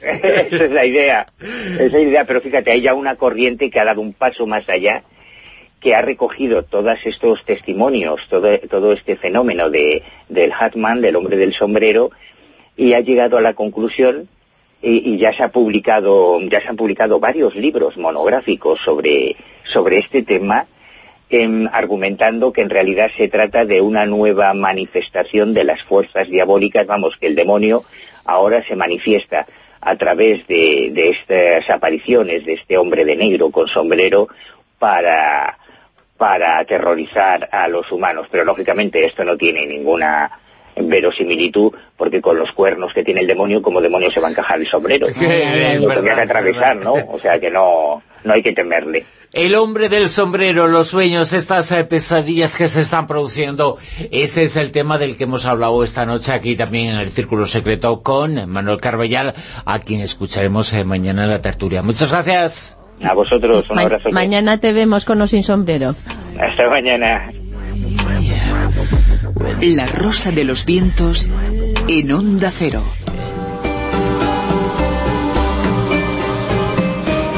Juicio a la historia. Un juicio a la historia que esta noche viaja hasta el antiguo Egipto, el mundo antiguo, y lo vamos a hacer de la mano de Ana María Vázquez Ois, que nos va a contar que también en ese mundo antiguo, también en el Egipto antiguo, creían en cosas raras y luchaban mágicamente contra ellas. Profesora e historiadora Ana María Vázquez Ois, muy buenas, ¿qué tal? Eh, pues muy bien, buscando el boli, carpe diem. Nuestra gran dama de la historia. Que tengo a los fantasmas escondiéndome las cosas, están revueltos. Es que tienen unas confianzas. De verdad. Se te caen las cosas y dices, pues era un un duendecillo esos que tenemos por allí. ¿Y a ti se te caen los bolis? A mí se me caen los bolis, los palos de sol. Eh, es, que a mí cuando se me cae un boli, no sé si es que se va la cabeza o no, pero cuando se cae un boli lo busco, lo busco y no lo encuentro. Y solo lo encuentro cuando lo piso. Anda, pues el otro día... Por el ruido, con lo cual no sirve de nada encontrarlo. Pues yo estoy empeñada en que nos lo esconden, Bruno. Sí. Yo tenemos duendecillos, porque no es imposible que se te caiga un boli y no lo encuentres, y se te ha caído en los pies, y lo que dices tú, hasta que de repente van, te lo pone el duende, y se... Ya, aquí está. ya la he jorobado. Y aparece cuando menos lo estás buscando. Pues vaya época que llevamos de duendecillos, de muertos vivientes, que estamos en la época del año en que están los muertos sueltos. De, de todas formas, antes de ponernos a hablar, bueno, claro, es que estamos en la semana después de Halloween, Exactamente, que siguen todavía. Los muertos están muy vivos. Sí. Sí. ese, muerto es un vivo ese que por cierto, la gente que quiera verte, que quiere escucharte, antes de nada vamos a dar unos datos de agenda que es importante que lo sepamos. ¿Vas a estar en varios sitios? Cuéntanos. Voy a, tener multifunción, es decir, multipresencia. Pues me voy eh, la semana que viene a Palma de Mallorca a un curso que se llama algo así como la manipulación. más, allá, y su manipulación. Y su manipulación. Y hablaré precisamente de los muertos, del más allá, de la geografía del infierno y de todos estos temas que tenemos tan de actualidad, porque para el mundo antiguo, igual, igual que ahora, pues eh, se pensaba que los muertos vivían después de, de la muerte y incluso tenemos lo que es los lugares geográficos donde vivían y los sitios por los que estaban, eh, por los que entraban y salían de ese mundo infernal que eh, normalmente es un tema precioso. A mí me vais a perdonar que diga eh, que son temas que me encantan porque nunca pienso que estoy hablando de temas macabros, sino que estamos hablando de inmortalidad. Y que igual que el cristianismo cree en la inmortalidad, que en el fondo no es más que una mm, religión mistérica, se llama, de con el Dios mueres y al mismo tiempo resucitas en el más allá, con lo cual no estamos hablando de muertos sino de vivos Luego, Sí. no es una necrofilia o no es el pensar en esos muertos esqueléticos asquerosos que salen en Halloween, por cierto. Me ha contado mi, mi hijo, como vive en Londres, que tienen un follón con Halloween porque hay mansiones en las cuales acuden más de 500 personas a recoger caramelos. Dios. Impresionante, decía mamá, yo, no, no, claro, los niños empiezan ahora ya, ya tienen 8 y 4 años, ya salen con ellos en Halloween. Imaginaros lo que es en un cul-de-sac, como lo definía eh, Carlos, que llegan 500 personas a pedir caramelos, con lo cual, digo, se han gastado la paga del mes en dárselo a los niños eh, que van a por... a- bueno, mis nietos llevaban cubos para recoger las gominolas, o sea que es muy curioso. Así los, que... los dentistas encantados. Tú fíjate, pero a mí es que me espeluna, a mí no me gusta para nada eh, pensar en, en esa película que acaba de salir ahora de Walt Disney, que es de un muertecillo y no sé qué, a mí no me gusta nada. No me gusta, mis muertos son mis muertos, los respeto muchísimo, ¿eh? es en el plan romano de que son los antepasados y que además se manifestaban porque los romanos creían que la médula espinal de los difuntos permanecía en la mm, tumba convertida en serpiente. ¿Ya? Fíjate, qué curioso. O sea que el abuelito, eh, cuando ibas al cementerio, los cementerios estaban obligados a tenerlos fuera de la URSS, eh, no podían enterrar dentro, eh, salvo prescripción y permiso del Senado. Entonces el muerto revivía en forma de serpiente. Y yo pienso que es lógico porque como tenían fóculus pequeñitos, un agujero para hacer libaciones, echaban miel, echaban eh, leche y claro, en cuanto había una serpiente por allí, pues Iba. venía y decían el abuelito. Además no se les puede matar, es un consejo que yo le doy a, a la gente. Este verano en Crevillente me regalaron dos camisas de serpiente preciosas y eh, las tengo metidas en una... son amuletos tengo muchas mm, serpientes en casa, la gente me regala, tengo un aspid también que me regaló un amigo del desierto, y son amuletos porque la serpiente es el agazos daimon, que es el buen espíritu, que es el protector de la casa. No tenían gatos y entonces lo que tenían eran serpientes, claro, entonces ibas por ahí, jugabas con ellas, las griegas en Epidauro se las ponían de, mm, de bufanda, Ajá. porque eh, son fresquitas en verano. O sea, que no matéis a las serpientes domésticas. Vale, vale. ¿Y qué hacían en el antiguo Egipto? Pues ¿Creían mira, también en el más allá y por eso les hacían eh, vudú o no? Claro, es que eh, lo curioso es que, bueno, vosotros sabéis lo que es el vudú, ¿no? El vudú en estos momentos, porque se compara, pero no es comparable, con lo cual, antes de que me critiquen los oyentes expertos en estos temas, voy a decir que llamamos vudú a una religión originaria del África Occidental, que además eh, está practicada por diferentes miembros de la secta Sene, Kabie, Mina y Fon, de Togo y de Benín. Obviamente no estoy hablando ni de África eh, subsahariana en estos momentos, ni estoy hablando del sincretismo que hay en el a- área del Caribe, que ya sabéis que eh, son eh, religiones teístas, animistas, con componente mágico, que se estudian sobre todo en paleoantropología. ¿Mm? En el Caribe creen en los zombies, que son muertos vivientes, que tendrían, son la capacidad del sacerdote Bokor para hacer resucitar a los muertos, utilizan los muñecos vudú, que por cierto no sé si los, las venden por internet, y yo he comprado en alguna tienda de estas que hay, que son las de la vaca y todas estas, o Tiger y tal, yo he visto y me he comprado muñecos vudú, o sea que la gente juega con ellos y no se puede jugar con la magia. Ya sabéis que os he dicho que hay que tener mucho cuidado porque no sea que pase como el burro que toca la flauta por casualidad, te pongas a hacer un vudú en broma, que es en serio, y mates a una persona o la dejes paralítica por una tontería, ¿no? Entonces no has, se puede. has comprado el muñeco vudú, pero no le has dado uso. Yo tengo, yo tengo, me traje uno de verdad que compré en Camden hace algunos años, lo puse en mi página web, está, es un palo directamente con forma de, de muñeco, está vestido, tiene una serie de alfileres y tal, lo tengo metido en una caja de zapatos porque mm, cuando llega el asistente y lo ve dice, "Uy, por Dios, Sí. ¿cómo tiene este está aquí y esto lo tengo tapado. es que el vudú es algo que pensamos eh, que es moderno, pero esa creencia existe desde hace muchísimo tiempo, desde que el hombre es hombre. A eso vamos, porque a mí me enseñó mi asistenta, una de ellas, hace muchos años, a, eh, congelar a la gente, cuando quieres a alguien que te hace daño, esa pues congélelo usted.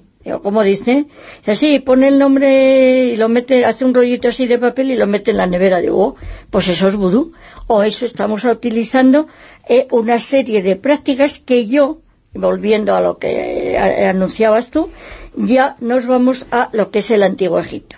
Es decir, el Antiguo Egipto se compara, pero no es lo mismo, porque yo le llamo normalmente eh, vudú a lo que es la magia a distancia. Es decir, coges un muñeco, lo que decía Bruno ahora mismo, eh, haces el ritual, digamos que eso es secreto y cada mago tiene su ritual propio y mm, dices, vamos a ver, esto que es aquí, yo hago la figurita de, ¿de quién? De Pepe Pérez Pepe Pérez, pero voy a hacer un ritual positivo o negativo. ¿Cuál sería un, eh, ritual positivo? Hacer un ritual de eh, amoroso. Digamos, yo quiero que Pepe Pérez se enamore de mí, o deje a la novia que tiene, o deje de engañarme, o tal. Y entonces lo que hago es atarle con los lazos del amor y luego ya le hago ese rito que entra la luna, el sol, el agua de lluvia, la noche de San Juan, todas esas cosas que, que, conocéis bien, ¿no? Pero vamos a lo que es la magia destructiva de la parte del vudú, que es lo que yo encontré en el Próximo Oriente, y se llama los textos de execración execrar, es maldecir, es eh, decirle, pues eh, eh, espero que esta persona pues le caiga el pelo, se le caigan los dientes, no le funcione el sexo, se muera, sea fea, le salgan verrugas y la deje todo el mundo huele mal, ¿no? Sí, sí, existe, fíjate. Existe. Menudo compendio acabas de decir. Todas, todas, bueno, cosas que se me han ocurrido y que os puedo decir cuando dicen, por ejemplo, eh, le ato para que no le funcione el sexo porque es un sinvergüenza y me ha dejado por otra. O sea, eso es la, magia amorosa, ¿no? Pero a mí me llamó mucho la atención y lo he puesto en exámenes de historia antigua, mm, no es que esté haciendo ninguna tontería, sino eso que llamamos textos de execración son textos escritos con eh, tinta roja que se han encontrado enterrados eh, en algunos sitios de Egipto, de la frontera, eh, los que se conocen son de la dinastía 12, y se llaman textos porque se refieren, son muñecos de arcilla que se han roto a propósito y se han enterrado en el suelo, y se ponen los nombres de los enemigos de Egipto. Se entiende que al mm, estar escritos en ese muñeco de arcilla que normalmente tiene la forma de un prisionero atado, arrodillado, con las eh, manos atadas detrás de la espalda y los brazos también, le has hecho unas cuantas perrerías en el momento del acto mágico, con eso defiendes la frontera de Egipto. Vaya. Fuente histórica, ¿por qué? Porque cuando eh, entierras el muñeco uno, se llama, lo que has escrito ahí, es el nombre del príncipe Patatín Chispun, que vive no sé dónde, al que estás manteniendo alejado de las fronteras de Egipto mágicamente. ¿Has visto qué bonito? Ahora, supongamos que queréis destruir a un enemigo, eso lo adaptas y con ese muñeco, que sería muñeco similar al vudú actual, es lo que os decía, la, la, muñequita que puedes comprar en internet o puedes comprarla en el rastro o en cualquier sitio, pues si haces ese, mm, ese conjuro mágico apropiado, pues le causas el daño a ese enemigo que a ti te está causando pues cualquier problema, o te ha quitado un programa, o te ha despedido, o te ha robado. ¿Y, en ese caso qué se le hace al muñeco?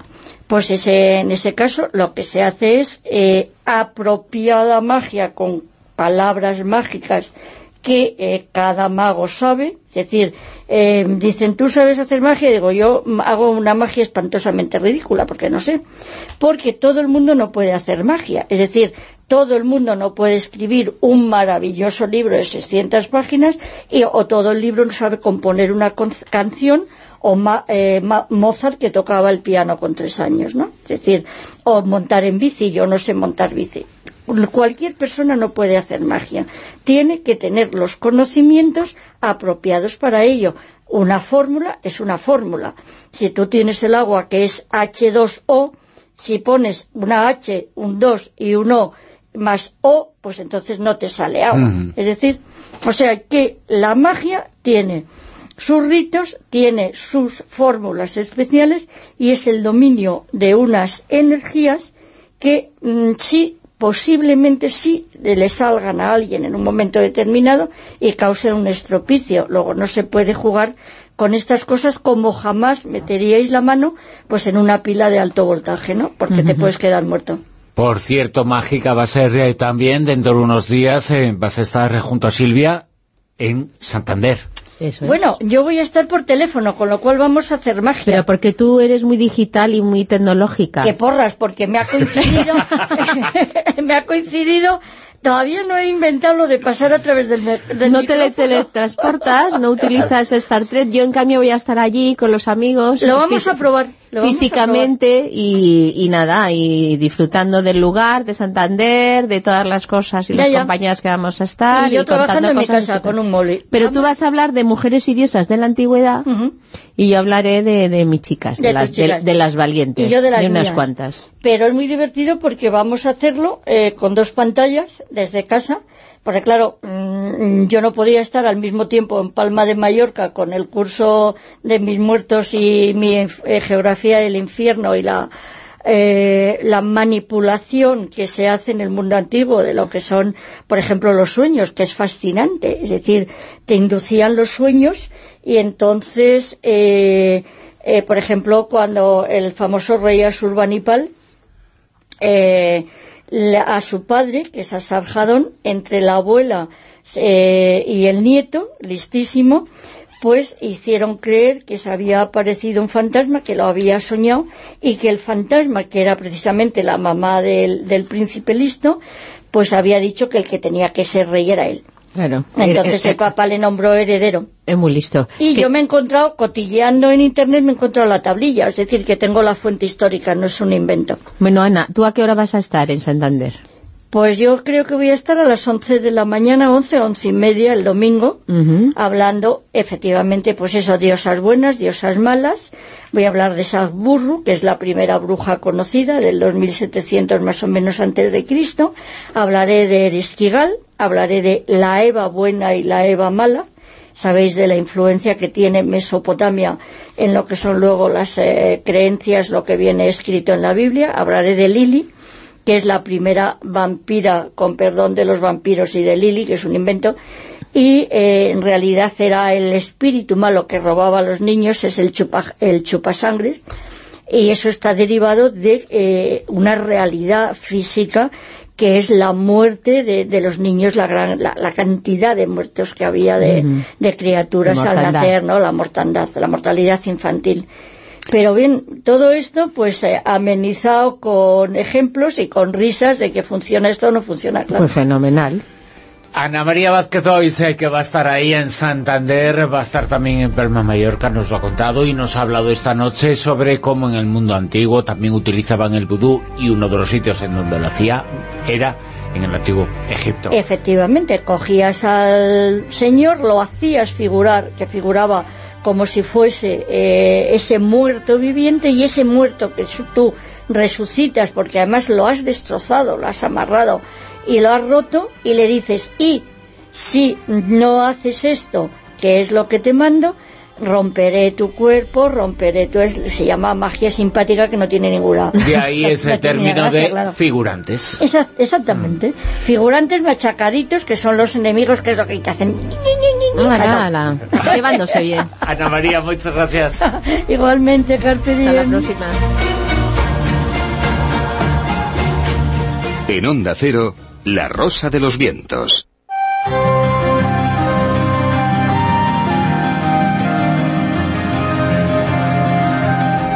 Y de allí acaba de volver nuestro invitado del corazón de Europa, el norte de Italia, los Dolomitas, ahí se encuentran muchos misterios y muchas de las claves ocultas de la historia de la humanidad, en la historia pasada y la historia presente. Él es Juan Gómez. Juan, muy buenas, ¿qué tal? Hola, muy buenas. Un verdadero placer, como siempre, estar en La Rosa con todos los rosaventeros. Hola, Juan, qué envidia nos das, ¿eh? Esos viajes tan estupendos que haces. Caray, eh, bueno, envidia a veces se pasa un poquito eh, mal, sobre todo cuando te cuentan ciertas historias, algunas de ellas seguramente que hoy las vamos a descubrir, pero en todo caso es, son viajes, desde luego, que, que alucinantes, sobre todo porque vas buscando misterios y a veces resulta que hasta los encuentras. Además, eh, también escuchamos eh, tus historias y tus relatos en No Son Horas con Salas, todas las noches está en Onda Cero y tú estás los miércoles con él. fantástica la experiencia de escucharte y fantástico el hecho de estar en la radio todas las noches de los miércoles. Así es, todas las noches estamos con José Luis Salas intentando eh, sacar esas historias olvidadas, algunas de ellas, otras absolutamente desconocidas en el mundo del misterio y que intentamos casi casi sumergir al oyente en ellas para, como no asombrarnos y maravillarnos de esto que tanto nos gusta, ¿no? Y nosotros nos podemos eh, maravillar eh, si vamos a ese sitio del que hablamos hoy. Vamos a situarnos en contexto, vamos a hacer una descripción primero eh, física, luego histórica, pero vamos a hacer una descripción eh, física de ese lugar, el corazón de Europa, uno de los corazones de Europa, los Dolomitas. Así es, los Dolomitas son precisamente eso que has nombrado, ¿no? El corazón de Europa está justamente al norte de Italia, ya haciendo frontera con, con Austria, y es una barrera natural impresionante de, de grandes montañas, prácticamente muchas de ellas alcanzan más de 3.000 metros de altura, y en donde cómo no, en un lugar tan, yo diría que tan agreste, tan potente para la vista, pues se han generado multitud de historias, multitud de leyendas y es un punto neurálgico en donde precisamente la historia conforma muchas de las, eh, de las cosas que han ocurrido ah, en Europa y que han marcado en alguna ocasión incluso eh, el devenir de, de, estos países fronterizos, ¿no? Bueno, seguramente eh, muchos de nuestros amigos que les gusta la historia conocerán que en la primera gran guerra, la guerra mundial, pues allí precisamente se dirimieron grandes y, terribles al mismo tiempo batallas, precisamente para dominar nada más y nada menos que ese mismo centro de Europa que comentabas antes. Precisamente en esa guerra mundial, en la primera guerra mundial, los eh, italianos eh, vivieron aquello como un auténtico martirio. Por supuesto que sí, hay que tener en cuenta que la guerra, la Primera Guerra Mundial, eh, no tenía la tecnología, no tenía la estrategia, ni mucho menos que se supone que que ahora permite a los ejércitos pues ser mucho más eficientes en, en, en cuanto se refiere a conquistar eh, ciertos lugares, ¿no? Los Dolomitas ya de por sí son zonas realmente agrestes, dificilísimas de, de alcanzar, y allí se produjo algo eh, que fue casi casi como una especie de carrera a contrarreloj para ver quién dominaba las cimas de, de los Dolomitas entre los italianos y por aquel tiempo el imperio austrohúngaro. Llegaron antes los austrohúngaros y desde precisamente la parte más alta con esa posición elevada y por, y por lo tanto ventajosa respecto a la posición que tenían los italianos, que habían llegado más tarde, literalmente masacraron prácticamente durante dos años, dos años y medio, a todo aquel eh, soldado italiano que intentaba alcanzar las cimas, porque además eh, Italia creía que alcanzando los Dolomitas eso le daría paso al corazón de Europa, ¿no? Lo que comentábamos antes. Claro, eh, lo que ocurrió allí fue más que descubrir o llegar al corazón de Europa, lo que se desencarnó allí fue el corazón de todos aquellos soldados que murieron en esas terribles batallas y entre esas terribles montañas. Además, eh, en el lugar se ha comentado, además eh, de que hay una larguísima historia, pero que en tiempos eh, recientes, además, los Dolomitas siguen siendo recorridos por un montón de montañeros, de alpinistas, y muchos de ellos hablan de casos de aparecidos, de personas que parece, parece que están allí como salidos del más allá, e encontraron la muerte o no, lo que encontraron allí fue algo terrible, pero se quedaron en ese lugar. Mm, sí, ese lugar es absolutamente todo un paraíso, por un lado en invierno para los esquiadores y en verano para los montañeros. Y como hay muchas cimas, hay muchos recovecos y hay gran cantidad de personas que se acercan a esos lugares, también hay gran cantidad de accidentes, algunos de ellos por desgracia mortales de aquellas personas que quieren ascender con cuerdas, con el equipo, pero a veces tienen esa desafortunada mala suerte de, precipitarse y morir, ¿no? Eh, hay eh, gran cantidad de, accidentes y los ha habido desde muy antiguo. Fíjate, ya por ejemplo en la, en la guerra mundial, ya no hablamos de los muertos en, en, en cuanto a tiroteo se refiere, por ejemplo, sino hablamos en avalanchas Exactamente se han contabilizado aproximadamente más de 10.000 personas, 10.000 soldados que murieron solamente producto de avalanchas, ¿no? Por lo tanto, prácticamente los dolomitas están sembrados de, cadáveres, muchos de ellos que jamás han sido encontrados. Y entre todo esto se une la leyenda y las historias que cuentan ciertos montañeros que a veces se despistan, ¿no? Yo he tenido la oportunidad de hablar, si quieres te cuento un caso concreto que es realmente alucinante, ¿no? Eh, estuve eh, hablando con una mujer llamada Giovanna, ella me comentó que en un fin de semana se dirigió a una zona de los Dolomitas, muy cerca de un lugar muy conocido llamado Marmolada, y que se despista por la niebla. Ella eh, no consigue encontrar el camino.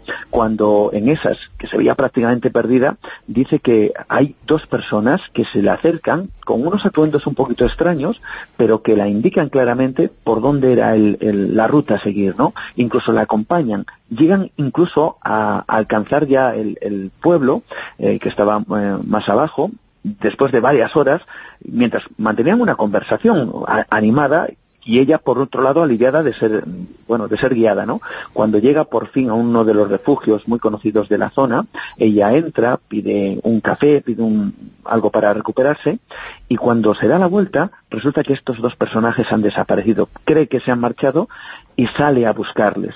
Pregunta a una de las personas que se había topado con ella si había visto a, sus acompañantes, ¿no? Bueno, pues eh, la mujer que, que, la responde y que vio eh, esta situación, esta escena, le dice, no, no, si tú has venido sola, ¿no? Bueno, pues si queremos rizar el rizo en esta historia, eh, diremos que ella después hizo un pequeño recorrido por donde se había metido mal en ese camino mientras se perdía, ¿no? Y justo da la casualidad que cuando estaba alcanzando un barranco, un barranco que ella no veía, un barranco al que probablemente se precipitaría, pues dice que fue en ese momento donde se le aparecieron estas dos figuras, figuras con ropajes extraños, que luego ella interpretaría que sería, quién sabe, si alguno de estos espíritus de la montaña que ayudan de vez en cuando a los que se pierden o los que se desorientan por la zona. Bueno, hay algunos que ayudan y hay otros que no ayudan tanto. Yo recuerdo cuando hablé contigo hace unas semanas que estabas en el mismo corazón de, los Dolomitas y me comentabas que había leyendas, historias de una criatura bastante extraña, que era una mujer con, con patas, con pies de cabra, y que en realidad, pues, ella lo que hacía era buscar a esos pobres que se habían perdido entre las peñas, y pues se vengaba un poquito de ellos, ¿no? ¿Qué era lo que les hacía? Pues eh, forma parte, como no, de las leyendas, pero de estas, y tú lo has dicho muy bien, casi tenebrosas, porque no solo ayudan, sino que también, y yo recuerdo esa conversación cuando hablamos, mientras yo estaba en Italia, tú estabas ahí en, los estudios, y, lo asociabas a la medusa, y es que precisamente es lo que ocurre, ¿no? Esa figura mitológica que cuando la miran a los ojos, eh, quien la observa se convierte en piedra. Bueno, pues eso es lo que, según cuentan, es lo que busca esta suerte de mujer con patas de cabra que va mm, peña tras peña, que va a través de las montañas y las rocas buscando esas personas que, que en principio se despistan. Bueno, pues eh, lo desafortunado del encuentro es que si les miran estos hombres o estas mujeres que, que montañeros ellos se despistan de, por la zona, si les miran directamente a los ojos a esta mujer, pues directamente se convierten en piedras. Y hay muchas, vamos a decir que formaciones rocosas que asemejan precisamente a hombres, quizá con cierta forma humana, y la leyenda, como no, queda plasmada en ellas diciendo que esas piedras que podemos ver son esos hombres o esas mujeres que se toparon con esta eh, criatura de las montañas y que al mirarlas se, se quedaron así, ¿no? En forma de piedra, en forma de roca. Y también te agotaron el lugar más eh, misterioso, pero misterios en lagos, en lagos hermosísimos así es, el lago, por ejemplo, está el lago Federa, ¿no? O el lago Sorapis. El lago Federa es un lago increíble porque tiene dos misterios. Mira, Bruno, tiene por un lado el misterio geológico y es que el lago mantiene durante todo el año su línea freática, es decir, no se elevan sus aguas, algo que, bueno, no es desde luego eh, muy habitual. Así que, cómo no, cuando la ciencia no puede dar una explicación, lo dan los mitos. Y es aquí cuando la gente del lugar dice que existe un dragón en el interior de esas aguas, en el interior de ese lago Federa, que es el que mantiene, vamos a decir que el nivel constante durante todo el año. Pero es un dragón que una vez más genera yo diría que la muerte, porque de él se atribuyen la desaparición de ciertos pueblos que sí son o fueron reales, que estuvieron documentados y que es cierto que desaparecieron, dicen que destruidos por alguna fuerza de la naturaleza, seguramente sería alguna fuerza de la naturaleza, pero que con el tiempo quizá fuera finalmente aplicado al mito del dragón que vivía o viven, dicen, en ese lago Federa, que sale de vez en cuando y se dedica a destruir algunos de los pueblos que, como digo, sí está constatado que existieron y desaparecieron aparentemente de manera misteriosa. ¿Y hay mitos eh, también sobre la existencia de seres entre otros mundos? ¿Mitos o alguna evidencia? Pues es una gran pregunta y es un gran misterio, porque, cómo no, en un lugar lleno de montañas, en un lugar alto, en un lugar donde se pueden ver las estrellas, ¿verdad? Y donde podemos estar más en contacto con el cielo que quizá que con otros lugares mucho más, eh, mucho más bajos, más cercanos al mar, pues allí evidentemente el cielo provoca espectáculos increíbles y algunos aseguran que esos eh, cielos em, traen traen, vamos a decir que vida, una vida que incluso se marca en las propias montañas. Hay un lugar muy conocido, es quizá la fotografía emblemática de los Dolomitas, que son las tres cimas del eh, el Lavaredo. Eh, es un lugar eh, bueno, donde por ejemplo el Tour de Francia pasa y es un, uno de los puertos míticos de, de, esa prueba deportiva, pero también las tres cimas tienen algo extraño y es que son con características o tienen características muy similares. La propia piedra, fíjate, nos recuerda a una construcción casi casi artificial, con placas colocadas como si fueran una encima de otra y de manera piramidal. Si vemos las tres cimas, dos de ellas son prácticamente idénticas y uno se pregunta cómo es posible que la naturaleza haya creado dos cosas prácticamente idénticas y, y, con esa estructura tan extraña, ¿no? Es por lo tanto por lo que la leyenda sobre que quizá algún tipo de de civilización ancestral, o como dicen allí también, que vinieran de otro mundo, construyeran o erigieran esas cimas. En todo caso, forma parte del misterio o las leyendas, pero es muy curioso ver las cimas del lavadero y cómo casi prácticamente dos son exactamente iguales. Uno se pregunta cómo eso es posible. ¿Eso sabes a qué me recuerda? A la montañita de encuentros en la tercera fase. Así es, la montaña, la montaña del diablo de encuentros en la tercera fase. Son pues casi sería el, lugar indicado, porque además en esa fotografía que comentaba antes, las tres cimas están totalmente eh, solitarias, apenas hay montañas alrededor. Es decir, es como si allí solamente se hubiera dirigido eso y nada más, porque es cierto que los Dolomitas tiene una gran variedad de, de zonas altas y montañosas, pero todas ellas están apiladas. Todas menos las tres cimas del Lavaredo, lo cual nos hace esa postal tan enigmática de por qué están ahí en solitario y siempre queda ese mensaje, ¿no? Si alguien o algo lo erigió allí, ¿para qué? No lo sabemos. Fíjate que siempre pensamos eh, que este tipo de misterios, este tipo de entornos geográficos eh, tan fascinantes, con tanta historia, con tanta leyenda, con tanto mito, con tanto misterio, se encuentran lejanísimos y este no, está aquí muy cerquita. Está cerquita, bueno, cerquita que en, que en, nada, que en un par de horas de avión nos encontramos, por ejemplo, en Venecia y de Venecia a una hora en coche estamos precisamente en este lugar eh, enclavado en, en las montañas, en el centro de Europa y enclavado en el misterio, claro que sí. ¿A dónde te vas ahora? Porque a ti te gusta viajar en busca de eso, del misterio.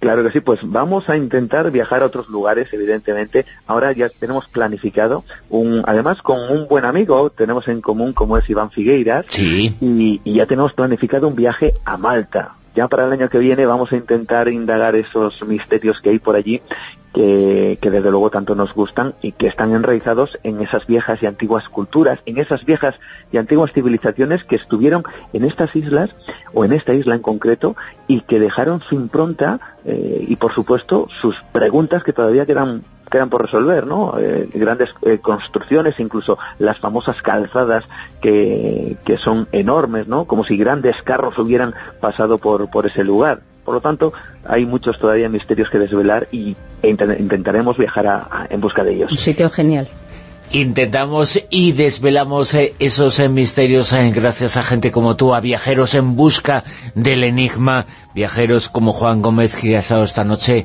en La Rosa de los Vientos. Juan, muchas gracias. Un placer como siempre y para cuando queráis. Un gran abrazo. Un abrazo.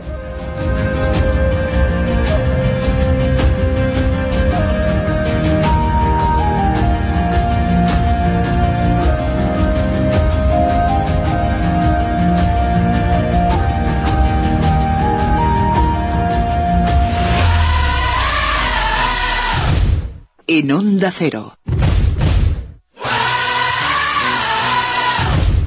La Rosa de los Vientos.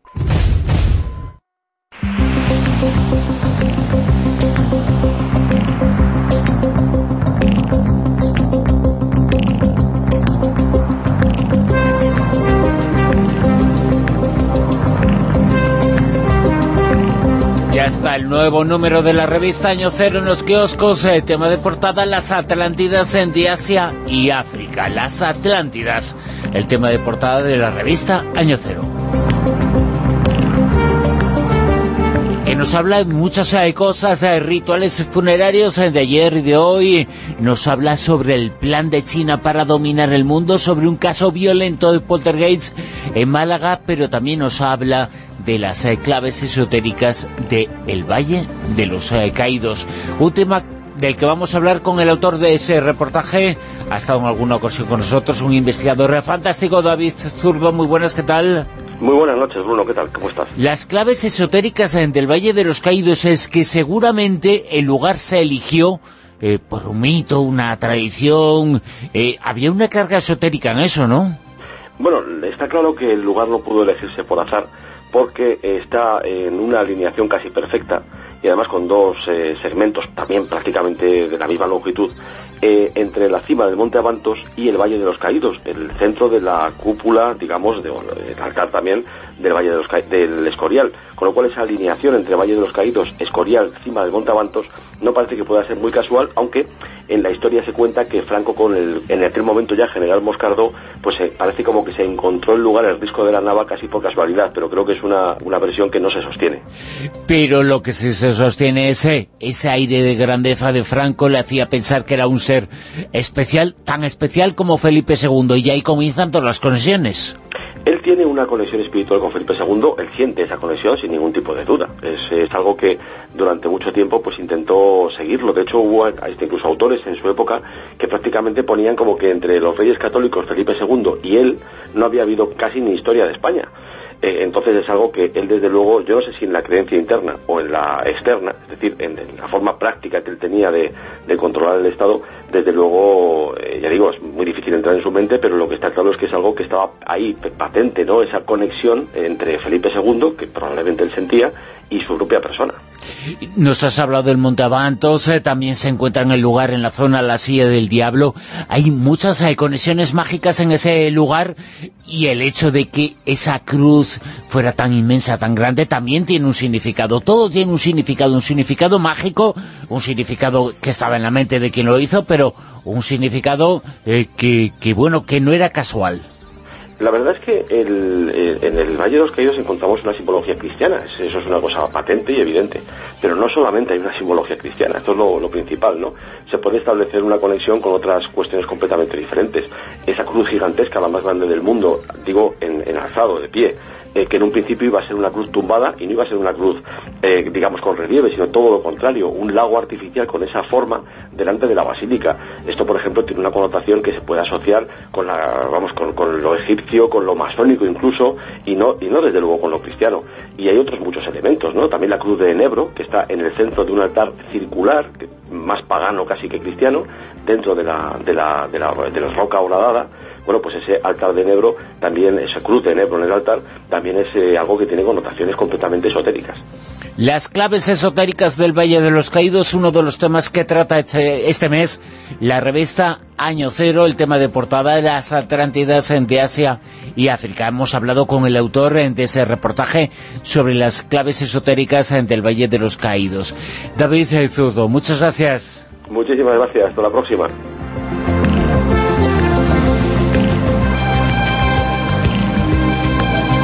Nos queda todavía una hora en la Rosa de los Vientos. Atención a la noticia y a la información que os vamos a contar en el último tramo del programa. Ha desaparecido una isla, una isla entera en Asia. Os vamos a contar eh, todo lo que ha ocurrido y por qué ha podido ocurrir esto en las señales del fin del mundo con Javier eh, Sevillano. Pero antes eh, de ello y antes de muchas otras cosas, porque os vamos a hablar del miedo. ¿Qué significa el miedo? Lo vamos a conocer en Eureka, vamos a tener Callejón también, con José Manuel Esquivano, y vamos a tener la cara de los efectos actuales, más de 40 años después del uso de la gente naranja en Vietnam. Va a ser en la cara B, pero antes la información y la actualidad en Onda Cero llegan ya mismo.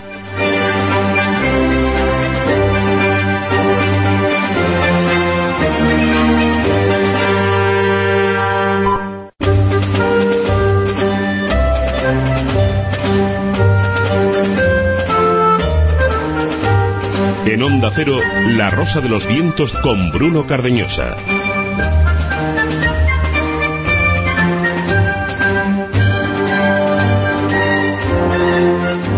Atención que os vamos a contar muchas cosas importantes en este nuevo tramo de La Rosa de los Vientos eh, que comienza ahora mismo.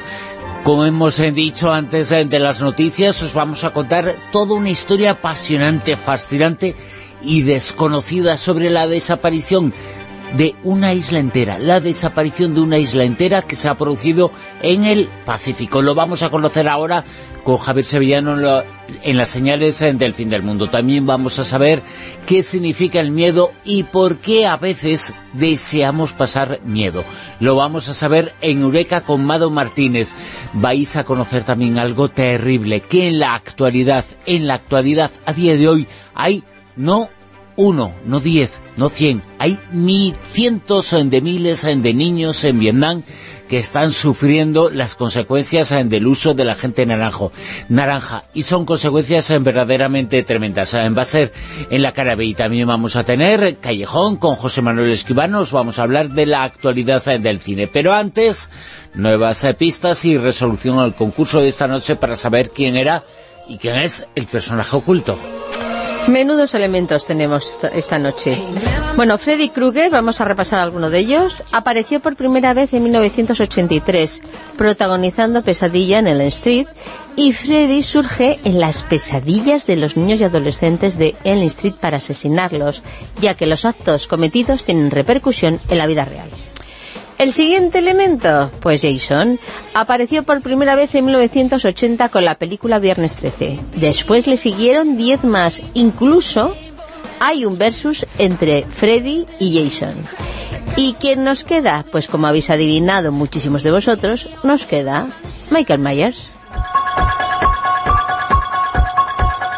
Tú no crees en el hombre del saco. No. Michael. Deberías. Dios mío, ¿hay que creer en el hombre del saco? Pues no sé yo. Puede que sí, puede que no. Bueno, en esta película Michael vuelve de nuevo a enfrentarse a Emily Curtis, nuestra guerrera favorita, y Michael aparece por primera vez en 1978 con la película Halloween, personaje, creado por Debra Hill y John Carpenter, que John Carpenter también creó esta música que estamos escuchando, que da tan buen rollito. Es una música para irte a dormir a la cama, que vamos, te quedas divinamente, plácidamente. Después vinieron muchas más películas. Y Michael Myers es noticia porque ha vuelto a, los, a las carteleras en estas fechas con Noche de Halloween. ¿Y quién es el ganador o ganadora de esta noche que ha adivinado el monstruito maluto? Pues ha sido seguramente que un fan de estas películas. Él es Oscar Rubio, que participó en Twitter con arroba oskiski. Oskis, es Oskiki, no Oskiski, Oskiki77. Así que Oskiki has ganado, querido. ya sabes, en rosa.vientos arroba onda nos tienes que enviar tu dirección y te llegará un detalle, no sabemos si de terror o no, del programa. ¿Ya lo recibirás? Pues yo sí creo en el hombre del saco. Fíjate, había unos banqueros que eran los Goldman Sachs, por algo se llamaban así.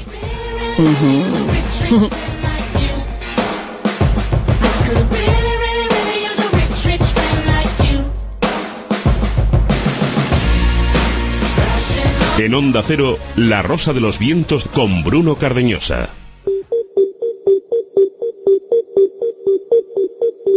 Eureka.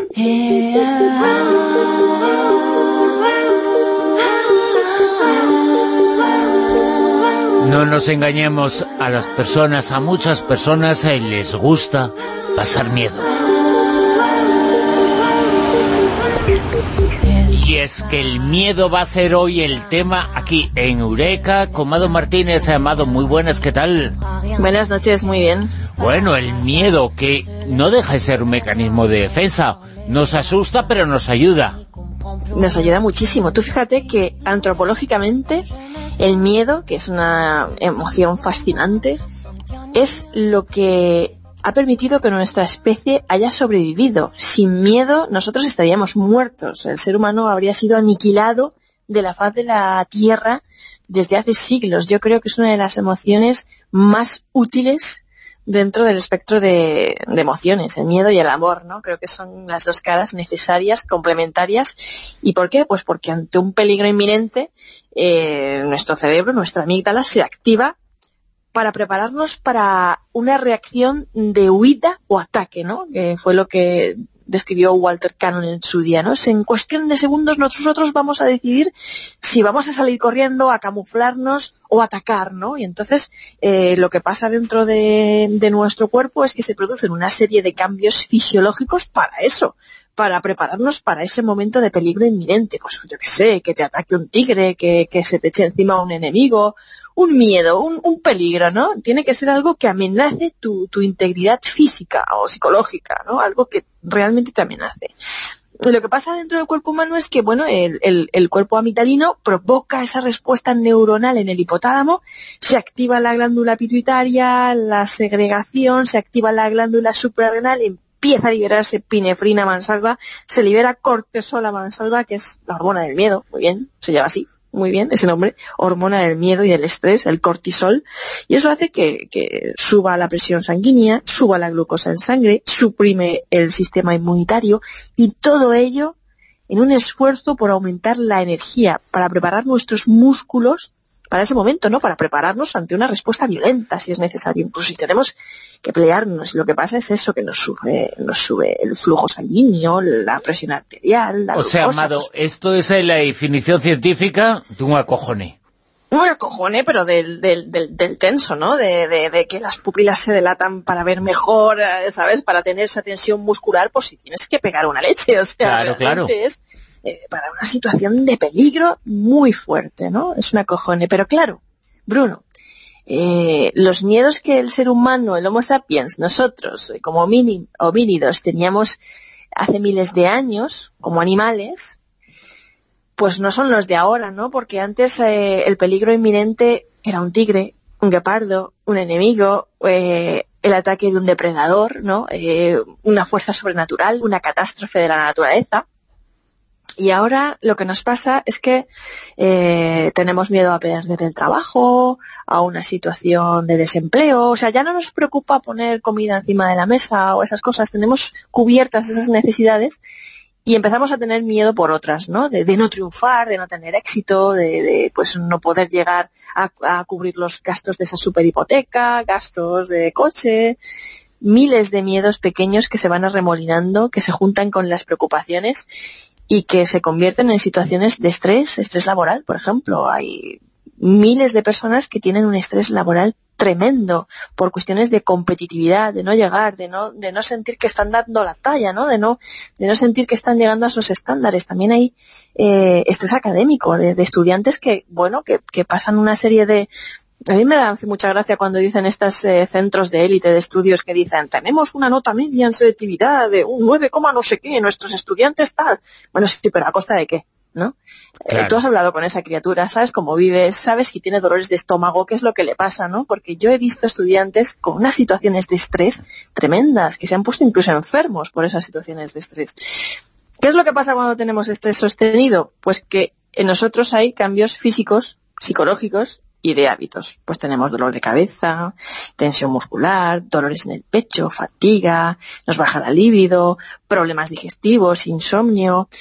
A nivel psicológico sentimos ansiedad, sentimos Eh, pánico. Es decir, no es lo mismo el miedo que el estrés, eh, digo yo, pero el estrés lo puede generar el miedo a no cumplir unas expectativas. Exactamente, exactamente.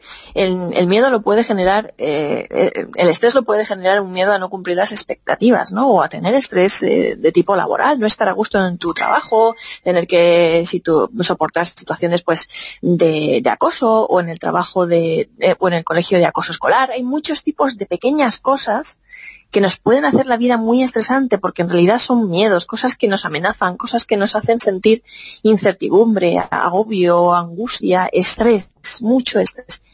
Y en realidad lo que está haciendo nuestro cerebro, nuestro sistema de mecanismo de defensa, que funciona muy bien, es segregar cortisol, ¿no? Y nos va estresando. Y ese cortisol está muy bien porque es lo que nos salva la vida, es lo que hace que nos defendamos, que no crucemos la calle sin mirar, que, que queramos preservar nuestra vida pero cuando es tan continuado se convierte en algo patológico y muy dañino para nuestra salud, ¿no?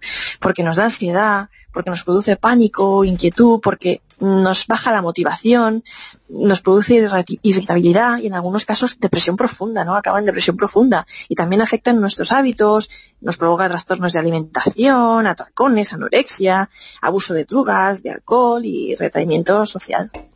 ¿Y qué tiene que ver eh, la fobia con el miedo? ¿Es lo mismo o no? Bueno, la fobia es un tipo de miedo. Hay muchos tipos de miedo y, la fobia es un miedo irracional, ¿no? Pues hay gente que tiene fobia a las arañas o fobia a subir a un ascensor o a montar en un avión, ¿no? Eso es un miedo irracional, suele ser patológico y es paralizante porque impide a la persona a lo mejor mmm, continuar con su vida, la paraliza en ciertos momentos, ¿no? Por ejemplo, hay gente que tiene fobia social o, o agorafobia, que no puede salir a la calle. Eso es paralizante, ¿no? No te deja continuar con, con tu vida, te paraliza. Eh, haces una serie de rituales de evitación que lo único que hacen es acrecentar todavía más tu miedo, ¿no? Por ejemplo, las personas que, que tienen miedo al ascensor, pues su ritual de evitación es tomar siempre las escaleras, ¿no? En lugar de, enfrentarse.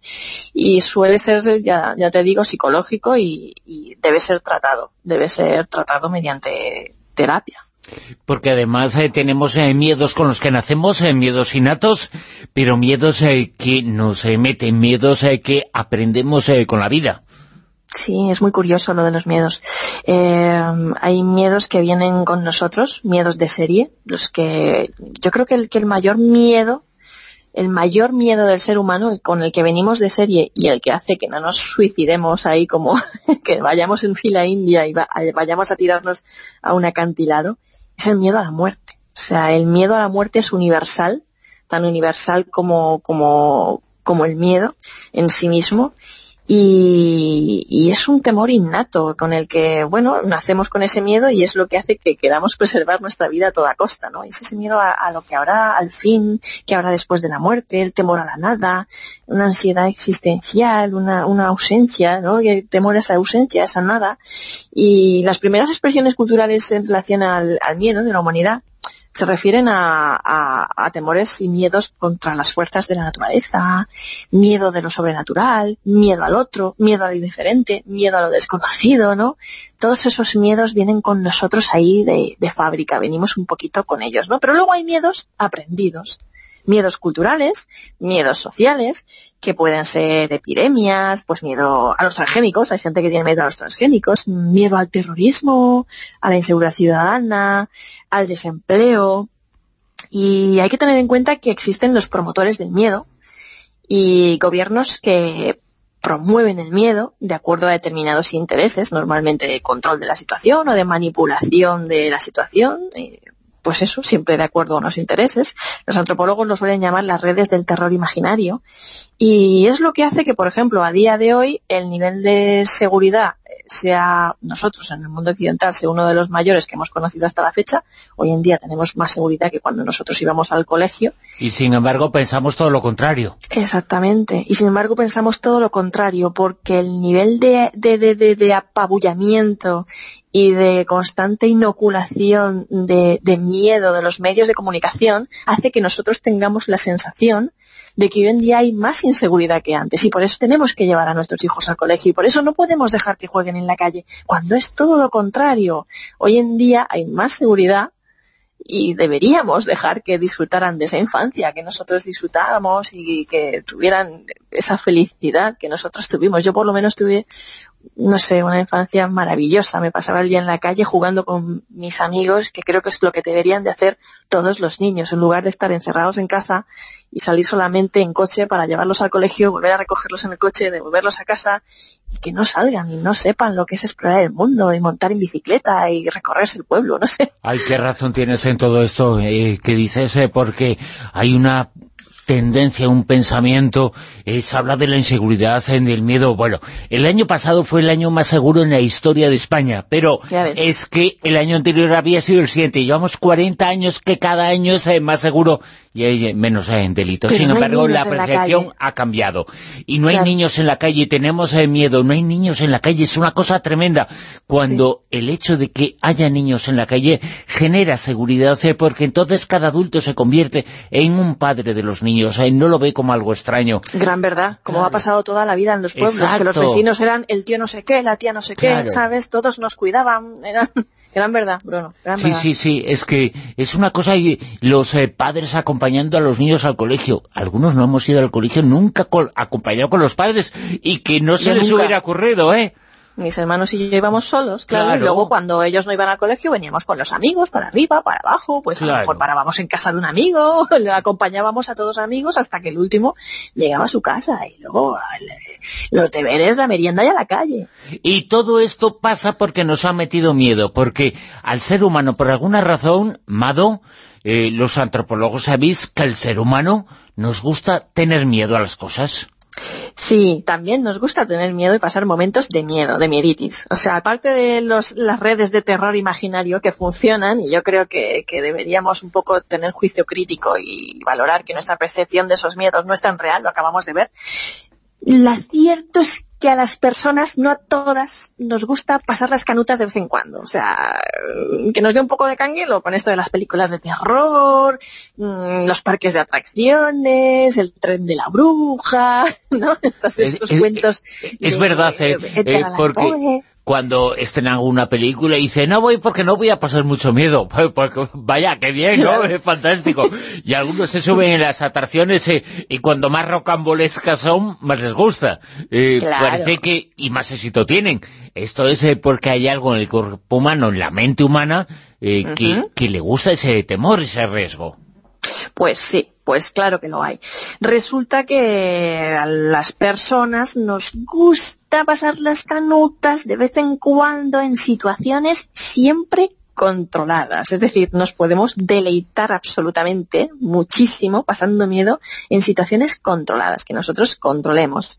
Y, por supuesto, eh, siempre y cuando sean de ficción. Es decir, tú no vas a ver una película donde realmente están matando a otra persona de verdad, ¿no? De en directo. Es una situación mm, recreada, es una ficción, un, mundo paralelo que tú exploras, como cuando tú estás jugando a un videojuego, ¿no? Es un mundo paralelo de personajes, de historias, de épicas, de narrativas, de ficción que exploras que te hace tener empatía con los personajes y explorar una serie de niveles de mente. Entonces, estas narraciones espeluznantes de las series, de los videojuegos que nos producen esa hiperactividad física, esa descarga de adrenalina, no es miedo, miedo en sí, sino que esa descarga de adrenalina después viene seguida de una descarga de dopamina, que es esa sensación de euforia que sentimos, experimentamos, después de pasar un mal rato cuando nos dan un susto, ¿no? Que nos quedamos ahí como, ay, ¿sabes? Casi de esa manera, ¿no?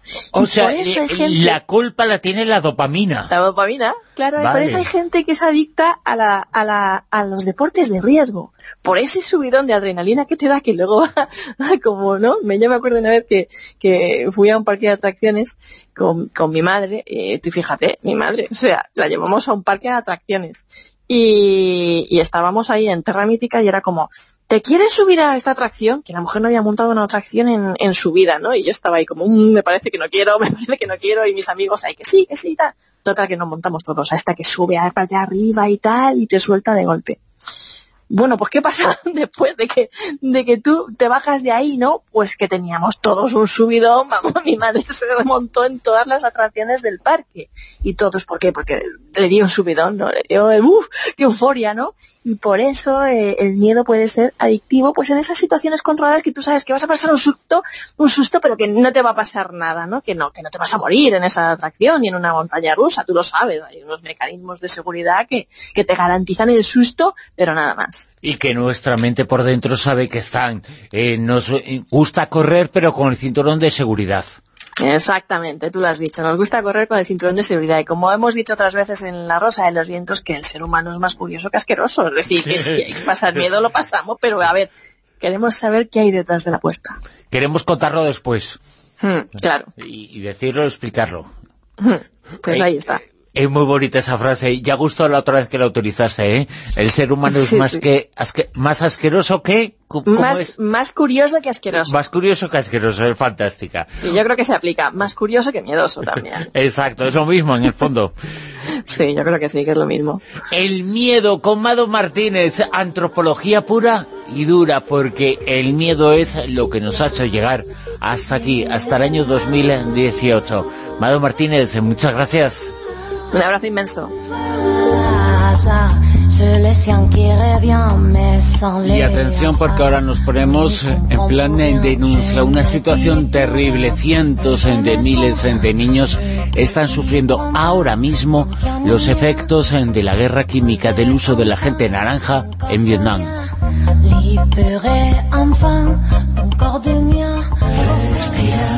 Sacar la voz, despegar tan lejos como un águila veloz. Respirar un futuro esplendor, cobra más sentido si lo creamos los dos. Liberarse de todo el pudor, tomar de las riendas, no rendirse al opresor. Caminar erguido sin temor, respirar y sacar la voz. La cara B. Han pasado más de 40 años desde el final de la guerra de Vietnam. Más de 40 años. Tengo los Siempre me he preguntado por qué un conflicto que perdió Estados Unidos eh, fue tan relevante. Esta vez no fueron los vencedores eh, los que escribieron la historia. Y sí, lo perdió en armas, sí, pero lo ganó en que se siguió construyendo gracias a esa guerra el mundo que querían. La primera víctima de una guerra es eh, la verdad, eh, pero no es la única, hay más, hay más, la dignidad y las personas. En la guerra de Vietnam eh, perdieron la vida cientos de miles de individuos, unos 3 millones de personas, casi todos en vietnamitas, camboyanos y laosianos. Hoy, 40 años después, más de 40 años después, medio millón de niños sufren los efectos de ese conflicto. Siguen naciendo pequeños sin brazos, sin piernas, con la cabeza deforme, con las manos inexistentes. Es la consecuencia de la gente naranja, de las armas químicas que se utilizaron para quemar los bosques. Se lanzaban las bombas desde aviones. El objetivo era cortar de raíz el escondite de los enemigos e impedir sus emboscadas. Esas armas químicas contenían un veneno, la dioxina más potente jamás creada por el ser humano. Ese veneno se mete dentro del ADN y causa efectos en varias generaciones. Este y nosotros tenemos la voz y por eso lo contamos, pese a quien pese.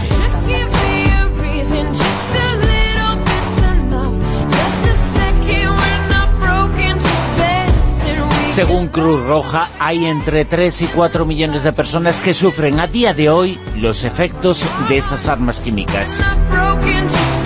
Se vertieron unos 80 millones de litros de veneno y otros en venenos. El agente naranja es el más conocido, pero había agente azul, agente verde, agente amarillo, todo el arco iris para disimular la negrura. Gracias a su uso se deforestaba el campo de batalla y se impedía así que los enemigos se escondieran en túneles que se abrían en los bosques. Era la forma de evitar sus emboscadas. Matar y matar, envenenar y envenenar. Tenemos en nuestra retina la imagen más conocida de aquellos ataques, una niña con su piel y sus ropas quemadas huyendo, corriendo y llorando. Hoy huyen, corren y lloran cientos de miles de niños. Ha habido juicios en Estados Unidos y solo se han cobrado indemnizaciones eh, por parte de los veteranos eh, de guerra, pero ningún vietnamita. Pyun Tan es la directora de un centro de rehabilitación. Nhiều vùng của Việt Nam đã bị rải, trong đó thì những cái vùng mà bị rải trầm trọng nhất là những cái vùng biên giới Việt Nam, Lào, Campuchia. Y dice, cuando el veneno fue usado, los árboles se perdieron sus hojas, lo cual ayudó a soldados estadounidenses a encontrar y destruir el enemigo, pero el veneno entra en el cuerpo y se queda ahí para siempre. La gente se ha visto también afectada con cáncer y diabetes, también han sufrido degeneración de células eh, cerebrales, lo que ha causado distrofia muscular y problemas eh, cerebrales. Estas condiciones derivan en que hay mutaciones genéticas eh, que se pueden transmitir de generación en generación.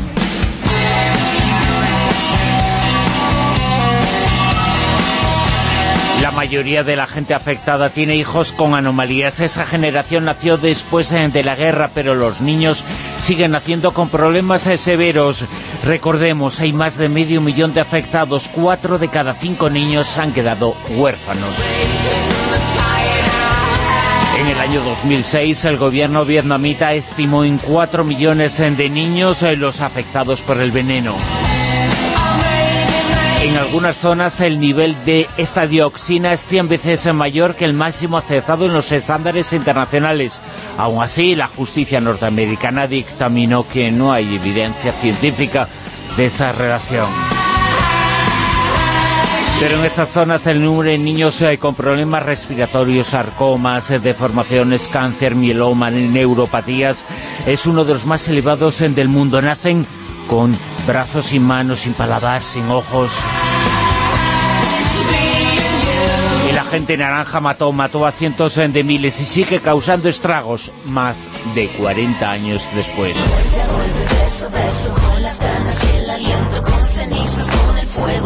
Y a los que patrocinaron esa guerra les dieron el Premio Nobel de la Paz. Indignante, un insulto.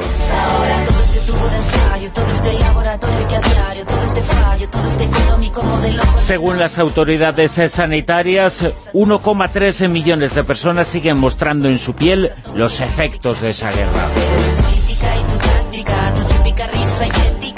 Y según Cruz Roja, más de medio millón de niños presenta discapacidades eh, provocadas por ese veneno. Esa guerra es conocida por ser el primer conflicto televisado de la historia. Nació el fenómeno del reportero de guerra. Hubo manifestaciones en mala conciencia. Algo de verdad entre tanta mentira.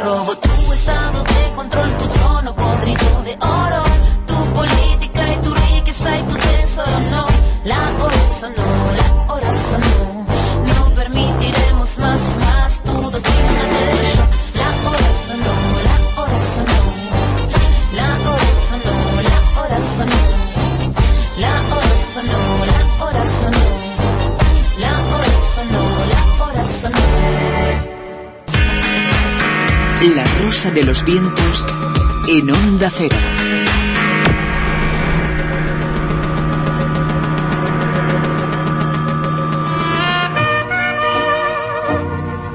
El callejón del escribano.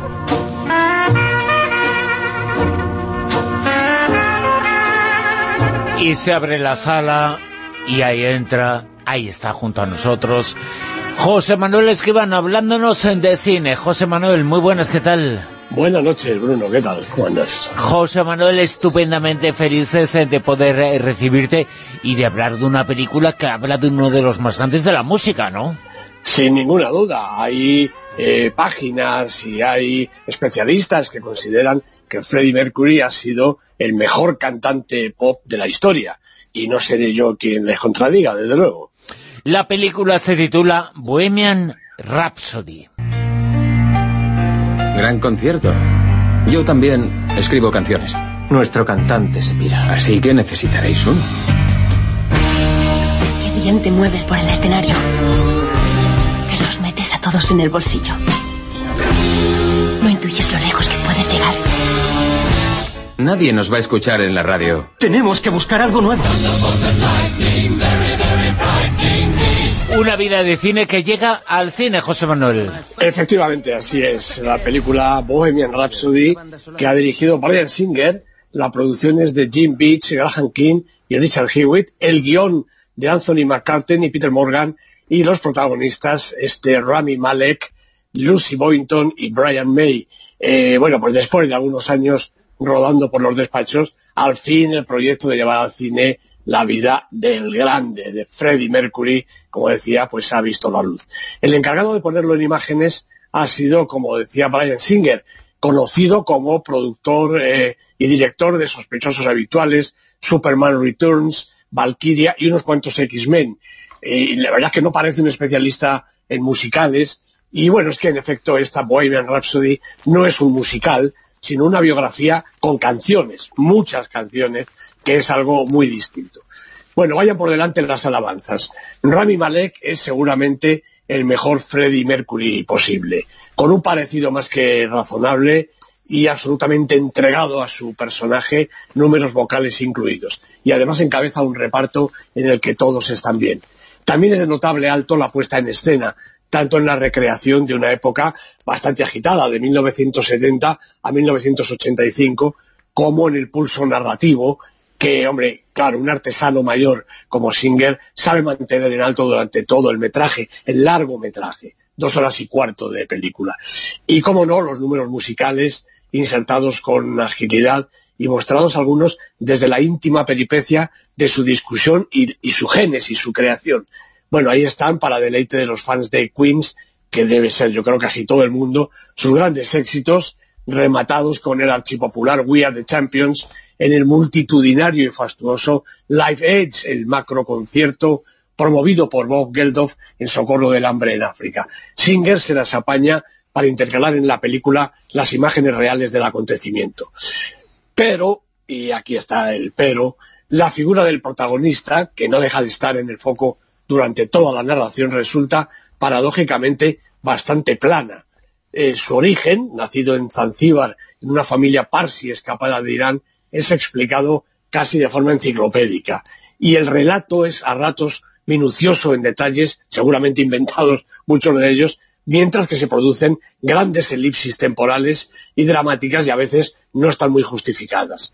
Todo se pliega al interés musical y en este sentido la película se acerca mucho al más convencional de los filmes biográficos. No solo no sabemos nada de lo que pasa en el mundo por esas fechas, sino que los hechos más graves y trascendentes de la vida de Freddie Mercury y de los demás de la banda están tratados con demasiada sutileza y ningún grado de explicitud. De hecho, el filme no nos descubre nada que no supiéramos ya. Como es conocido, el artista murió a causa del SIDA a los 45 años, una enfermedad contraída en el curso de su agitada y promiscua práctica sexual. Pero esta parte de la historia está tratada con extremada delicadeza, seguramente con todo el puritanismo que requiere la pacata sociedad norteamericana de hoy. La cámara de Singer se detiene siempre en la puerta del dormitorio, léase habitación de hotel, club de ambiente, salón privado o cuarto oscuro es una parte tan importante de la vida de Mercury que una mayor claridad no añadiría morbo gratuito, sino una mayor firmeza en una arista imprescindible en el retrato de personaje tan poliédrico y espectacular. Seguramente se ha perdido una oportunidad de acercarse más íntimamente aún a la figura de Freddie Mercury, un cantante maravilloso y un artista total, extravagante, exagerado, ampuloso, pero irrepetible, glorioso e inmortal. Es que precisamente su figura está tan tan arriba eh, que es muy difícil que una película coja todo ese prisma y llegue tan alto, ¿no? Pues es verdad, es verdad. Seguramente ha influido un poco todo, ¿no? Por un lado, quizá ese puritanismo, vamos a decirlo claro, ¿no? Pero también, por otro lado, una especie de respeto para acercarse a una figura tan descomunal como la de Freddie Mercury. Bueno, queda tiempo y habrá más películas. Y la actualidad nos lleva, ya está en marcha, a otro festival.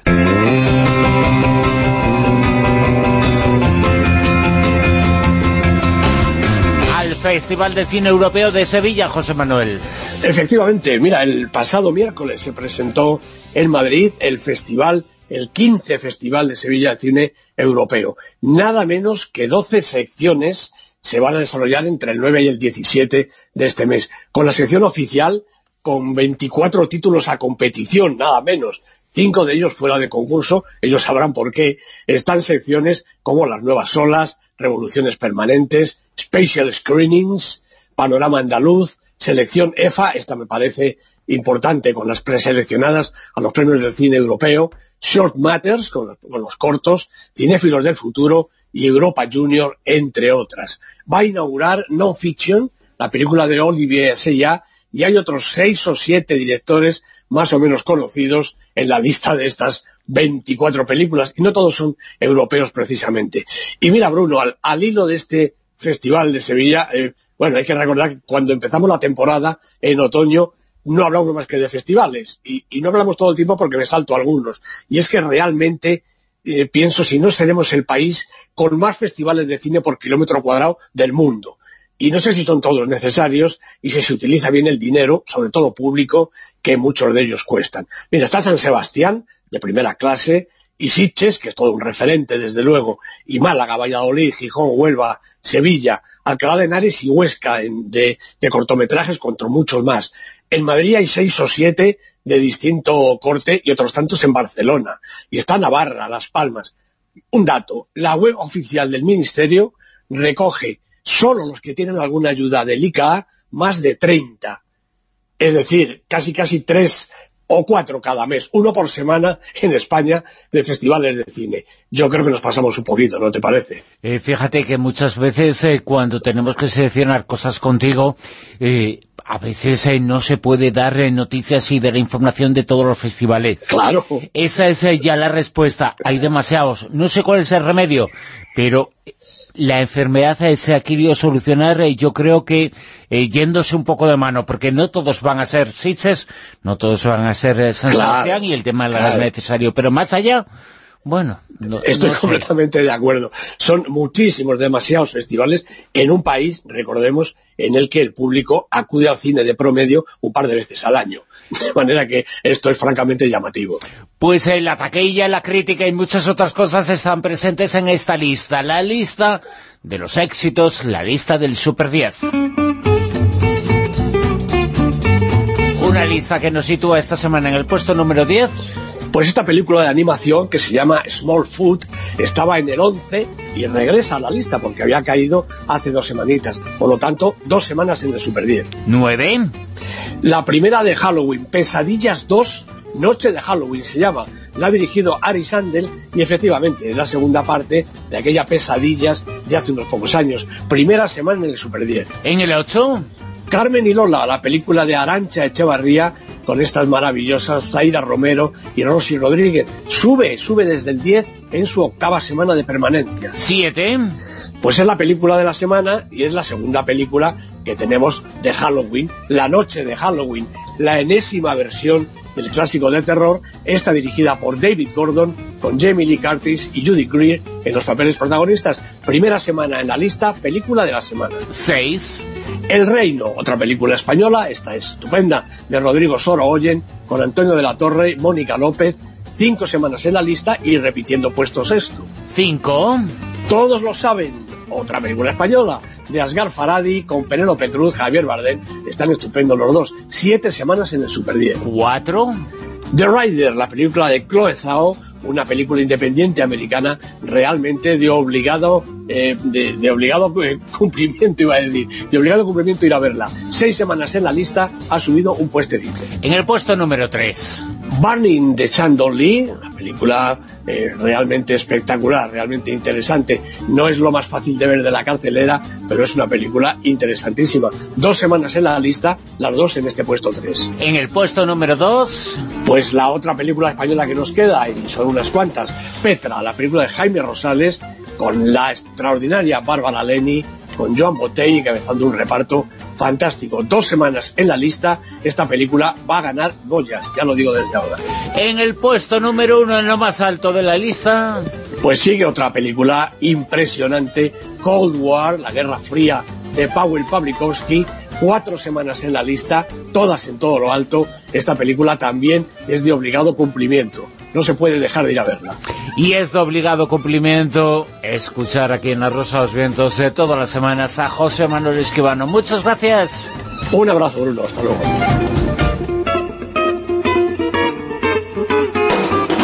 En Onda Cero, La Rosa de los Vientos.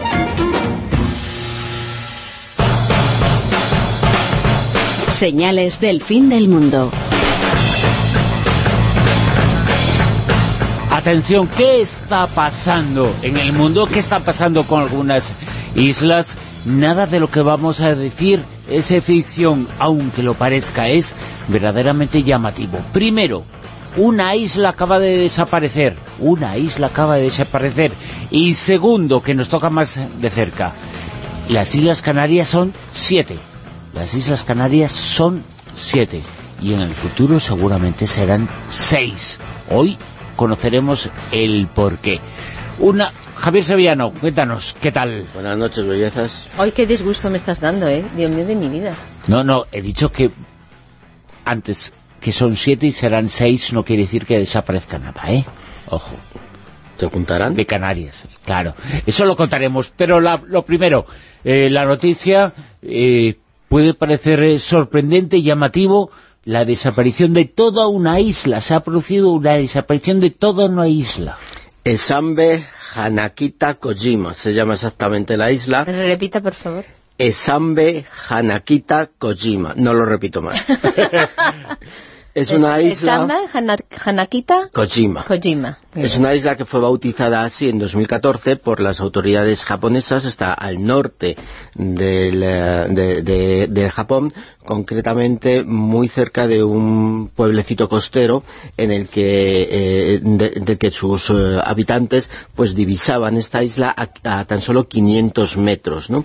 Lo que interesante de esta isla es que era una isla relativamente pequeña que emergía sobre el nivel del mar 1,4 eh, metros sobre el nivel del mar y eh, lo que ha ocurrido que en el mes pasado eh, se tenían datos de ellas de hacía mucho tiempo, incluso los pesqueros, había por la zona mm, relativamente poca, los pesqueros se acercaban poco porque era una zona de muchos arrecifes y entonces no era una zona adecuada para, para, ir con los barcos, ¿no?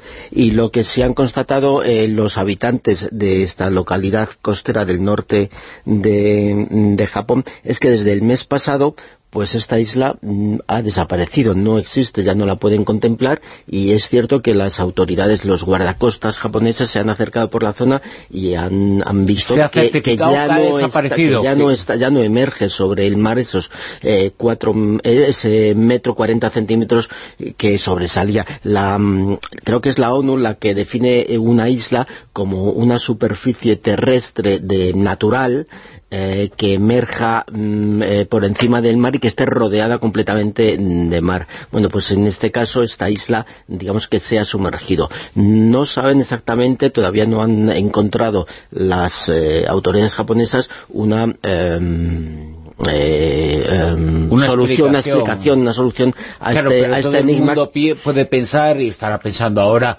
la subida de las aguas como consecuencia del cambio climático, son ideas. Bueno, sí, son ideas. Y lo que ocurre lo que ellos, la primera explicación, a, falta de una explicación científica, cuando reúnan todos los datos que están eh, recopilando por la zona, es que eh, es una zona que mm, suele verse afectada mm, por importantes tormentas y eh, por hielo a la deriva y se supone eh, que este hielo a, la deriva, estas grandes masas de hielo a la deriva en el invierno, son factores que puedan eh, eh, haber erosionado la parte visible de, esta isla, que era una, como le decimos, una, es más que una isla, es, un, es, isla porque reúne las condiciones de, la definición de isla de la ONU, pero es como un promontorio, por así pequeño, una un pequeño isla pequeña, deshabitada, por supuesto, muy pequeña. de solo 1,4 metros por por encima del mar. Y entonces estas grandes masas de hielo, estas grandes tormentas, han ido poco a poco erosionando y, de mm, prácticamente de, un día para otro, en, poco tiempo, los, habitantes de la em, ciudad costera más cercana han visto el mes pasado, a principios del mes de octubre, que ya, no, la veían, que ya que, se acostaron viéndola y se despertaron prácticamente sí ha sido mm. una, una, cuestión en, relativamente en, poco tiempo es lo que han constatado, que está bajo el agua sí, sí, sí, está ahí, es decir, está ahí pero eh, no es que las aguas hayan mm, subido de nivel, sino que eh, la acción de las grandes eh, masas de hielo, de las tormentas y demás, han erosionado esta, este pequeño promontorio, este pequeño islote que mm, parece ser que no debía de ser eh, en su superficie eh, rocoso, sino más bien de un tipo eh, poroso o arenoso, o bueno, que, que estas grandes masas de hielo lo han arrasado, por así, por así. Lo tiene una cierta repercusión política. Claro, porque, pierde territorio Japón. Japón, este promontorio estaba a 500 metros de la, del, em, del resto de Japón, y entonces eh, mm, lo que confería eran 500 metros más de esas 12 millas náuticas desde el, último punto eh, terrestre de un, de un, país, esas famosas 12 millas náuticas, respecto, mm, ¿sabes? Eh, sabéis que Japón y China siempre están peleándose por el territorio y estas islotes que pertenezcan a uno u otro país... Más, territorio claro, no, no, pero como es una pelea ancestral entre ellos hace muchísimo, muchísimo tiempo, cualquier islote que sea de un país otro eh, les em, eh, faculta eh, a, aumentar esas 12 millas náuticas. Al desaparecer este territorio, esta terrestre, este, este, trozo de tierra, pierde terreno Japón pierde 500 metros 500 metros de aguas jurisdiccionales. No es que los gane China, sino que esos 500 metros pasan, digamos, perdidos pasan a territorio internacional, aguas internacionales, no a mm. China directamente, sino que los que eh, lo que pierden 500 metros eh, de, mar jurisdiccional es Japón en, ese conflicto que siempre, digamos que los chinos se quieren fastidiar un poquito a Japón, se pueden acercar 500 metros más que, hace que hace un mes, ¿no? Esto es lo que ha pasado una, isla, una isla, primera noticia, una isla que ha desaparecido en Japón, una pequeña isla que estaba una noche a la mañana siguiente no estaba. Hay razones, evidentemente, pero eso tiene una serie de problemas. Eh, primero, no sabemos exactamente las causas. Esas aguas han crecido y se ha hundido la isla, o las eh, tierras eh, de esa isla han bajado de nivel. No se sabe. políticamente, eso implica que Japón pierda territorio, territorio de aguas, internacionales y que en China están muy contentos. y también fíjate que esto es lo, contrario a lo que ocurrió en 2013 con una isla eh, deshabitada también japonesa, que esta se llama Nijinoshima y que en 2013 Nijinoshima. Está en 2013 eh, hubo cámaras que grabaron el nacimiento de esta isla debido a las erupciones de los volcanes ah, cercanos de la zona. entonces los movimientos volcánicos originaron que sobresaliera esta masa de tierra y se creó en 2013 esta isla. Lo que pierde por un lado lo ganan por otro. Bueno y, nos venimos para acá. ¿por qué decía yo que las Islas Canarias son eh, siete, las eh, grandes islas, eh, que hay muchas más, pero las grandes islas siete, y en el futuro, ¿por qué pueden ser seis? ¿Por qué podrían? Bueno, pues en 2004 hubo unas, em, una serie de, terremotos de baja intensidad eh, mm, en la zona de Tenerife, en el área de Tenerife, mm, debido a un, lo, que, lo que los expertos llaman un ajuste isostático del Teide, eh, y originó una serie de, mm, concretamente 230 terremotos de baja intensidad, que es casi 10 veces más de lo habitual, ¿no? Y esto fue en 2004. A raíz de, estos em, terremotos de, baja intensidad, lo que em, se instalaron en las cercanías de la la isla de Tenerife fue una serie de, em, sistemas de detección de estos movimientos, eh, dos de ellos permanentes y cinco de ellos que funcionaban de forma periódica y posteriormente en 2008 hubo otros organismos también de, oficiales que instalaron otros siete eh, detectores, por así decirlo, de, estos movimientos, ¿no? Con lo cual hay 14 detectores de estos movimientos. En los estudios que se han realizado eh, por parte de la Universidad de Sevilla y el Laboratorio de Astronomía, Geodesia y Cartografía de la Universidad de Cádiz, resulta que iban buscando otras cosas, pero han, detectado una serie de datos que les ha mm, llevado a publicar eh, el que entre la isla de Gran Canaria y la isla de Tenerife hay una falla eh, y que eh, esta falla por mm, eh, derivado de estos movimientos que ha habido y que constantemente hay debido al, Teide y estos movimientos que, hay en la zona de, de las Islas Canarias estos movimientos de cizallamiento que, ellos llaman, que son la aplicación de una fuerza en un punto muy concreto,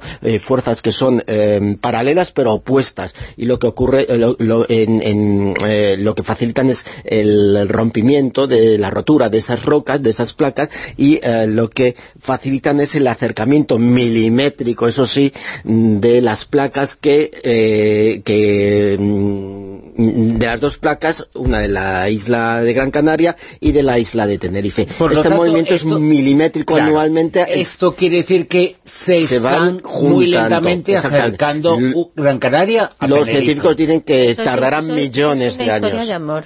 Sí, prácticamente. sí. lo que les separa, lo que les separaba ya no está. Ya no es tanto. Tardarán millones de años, dicen los científicos, porque eh, los... Es poco románticos, tienes que darle ahí un toque... Un poquito, ¿no?, de... de, mm, los, griegos, los griegos seguro que hablarían, sí, de que la diosa Tenerife y el dios Gran Canarias o algo así, ¿no? Se juntarían, sería muy poético, ¿no? Se están juntando, ese amor tardará millones de años en, en materializarse. Como los buenos los amores. 64 kilómetros que de, más o menos separan ahora las dos islas, va a ser un amor eterno absolutamente, ¿no?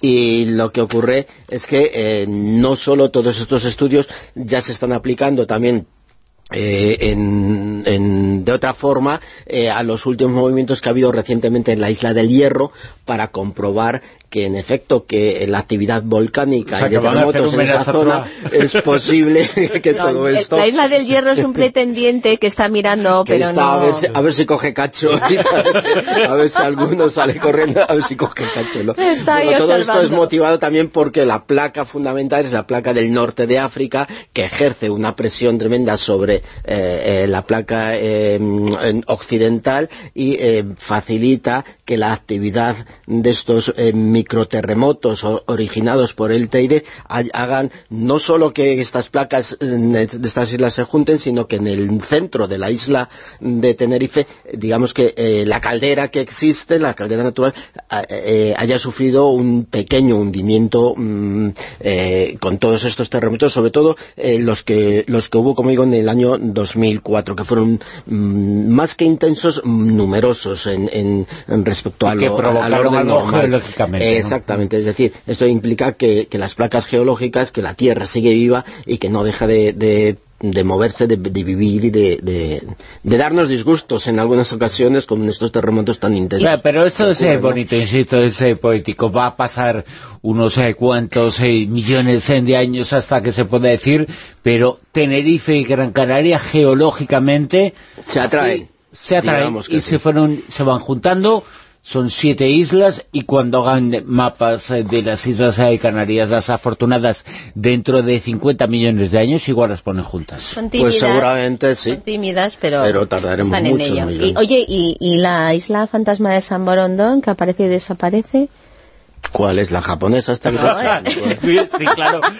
Es similar, es similar, es su prima, su prima asiática.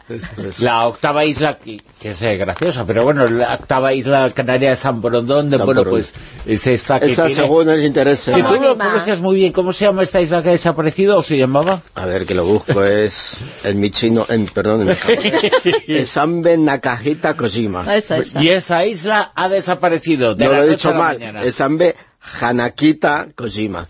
Bueno, pues es diferente. Esa isla no se sabe bien las razones, estaba deshabitada, Se ha pirado. hemos de decir, ha desaparecido, algo provocó la crecida de las aguas, no se sabe exactamente qué. No ha habido crecidas, Bruno, no ha habido crecidas. Han sido ha las placas de las hielo, placas bloques hielo. Claro, de pero hielo bueno, que la han- crecida de las aguas eh, provocadas por las placas de hielo, no crecidas, sino que Que la han No, que erosionado. la han erosionado, la han han pasado por erosionado. Que se encima, lo ha muy quitado pequeñita, medio, muy sí, bajita, claro. y las placas de hielo, los bloques de hielo han hecho ras. Ha rasurado la- a, a la montaña y la deja lisa. Eh, No ha ¿cómo han crecido hecho? nada ¿Cómo de montón. Ras. Eh, ¿Y cómo, Vámonos. ¿Cómo, ¿Cómo se llamaba? ¿Cómo se el llamaba? micrófono eso? Vámonos. Pues venga, nos eh, vamos, eh, pero la Rosa de los Vientos se vuelve mañana a partir de la una y media de la madrugada, de las doce y media en la comunidad de Canaria.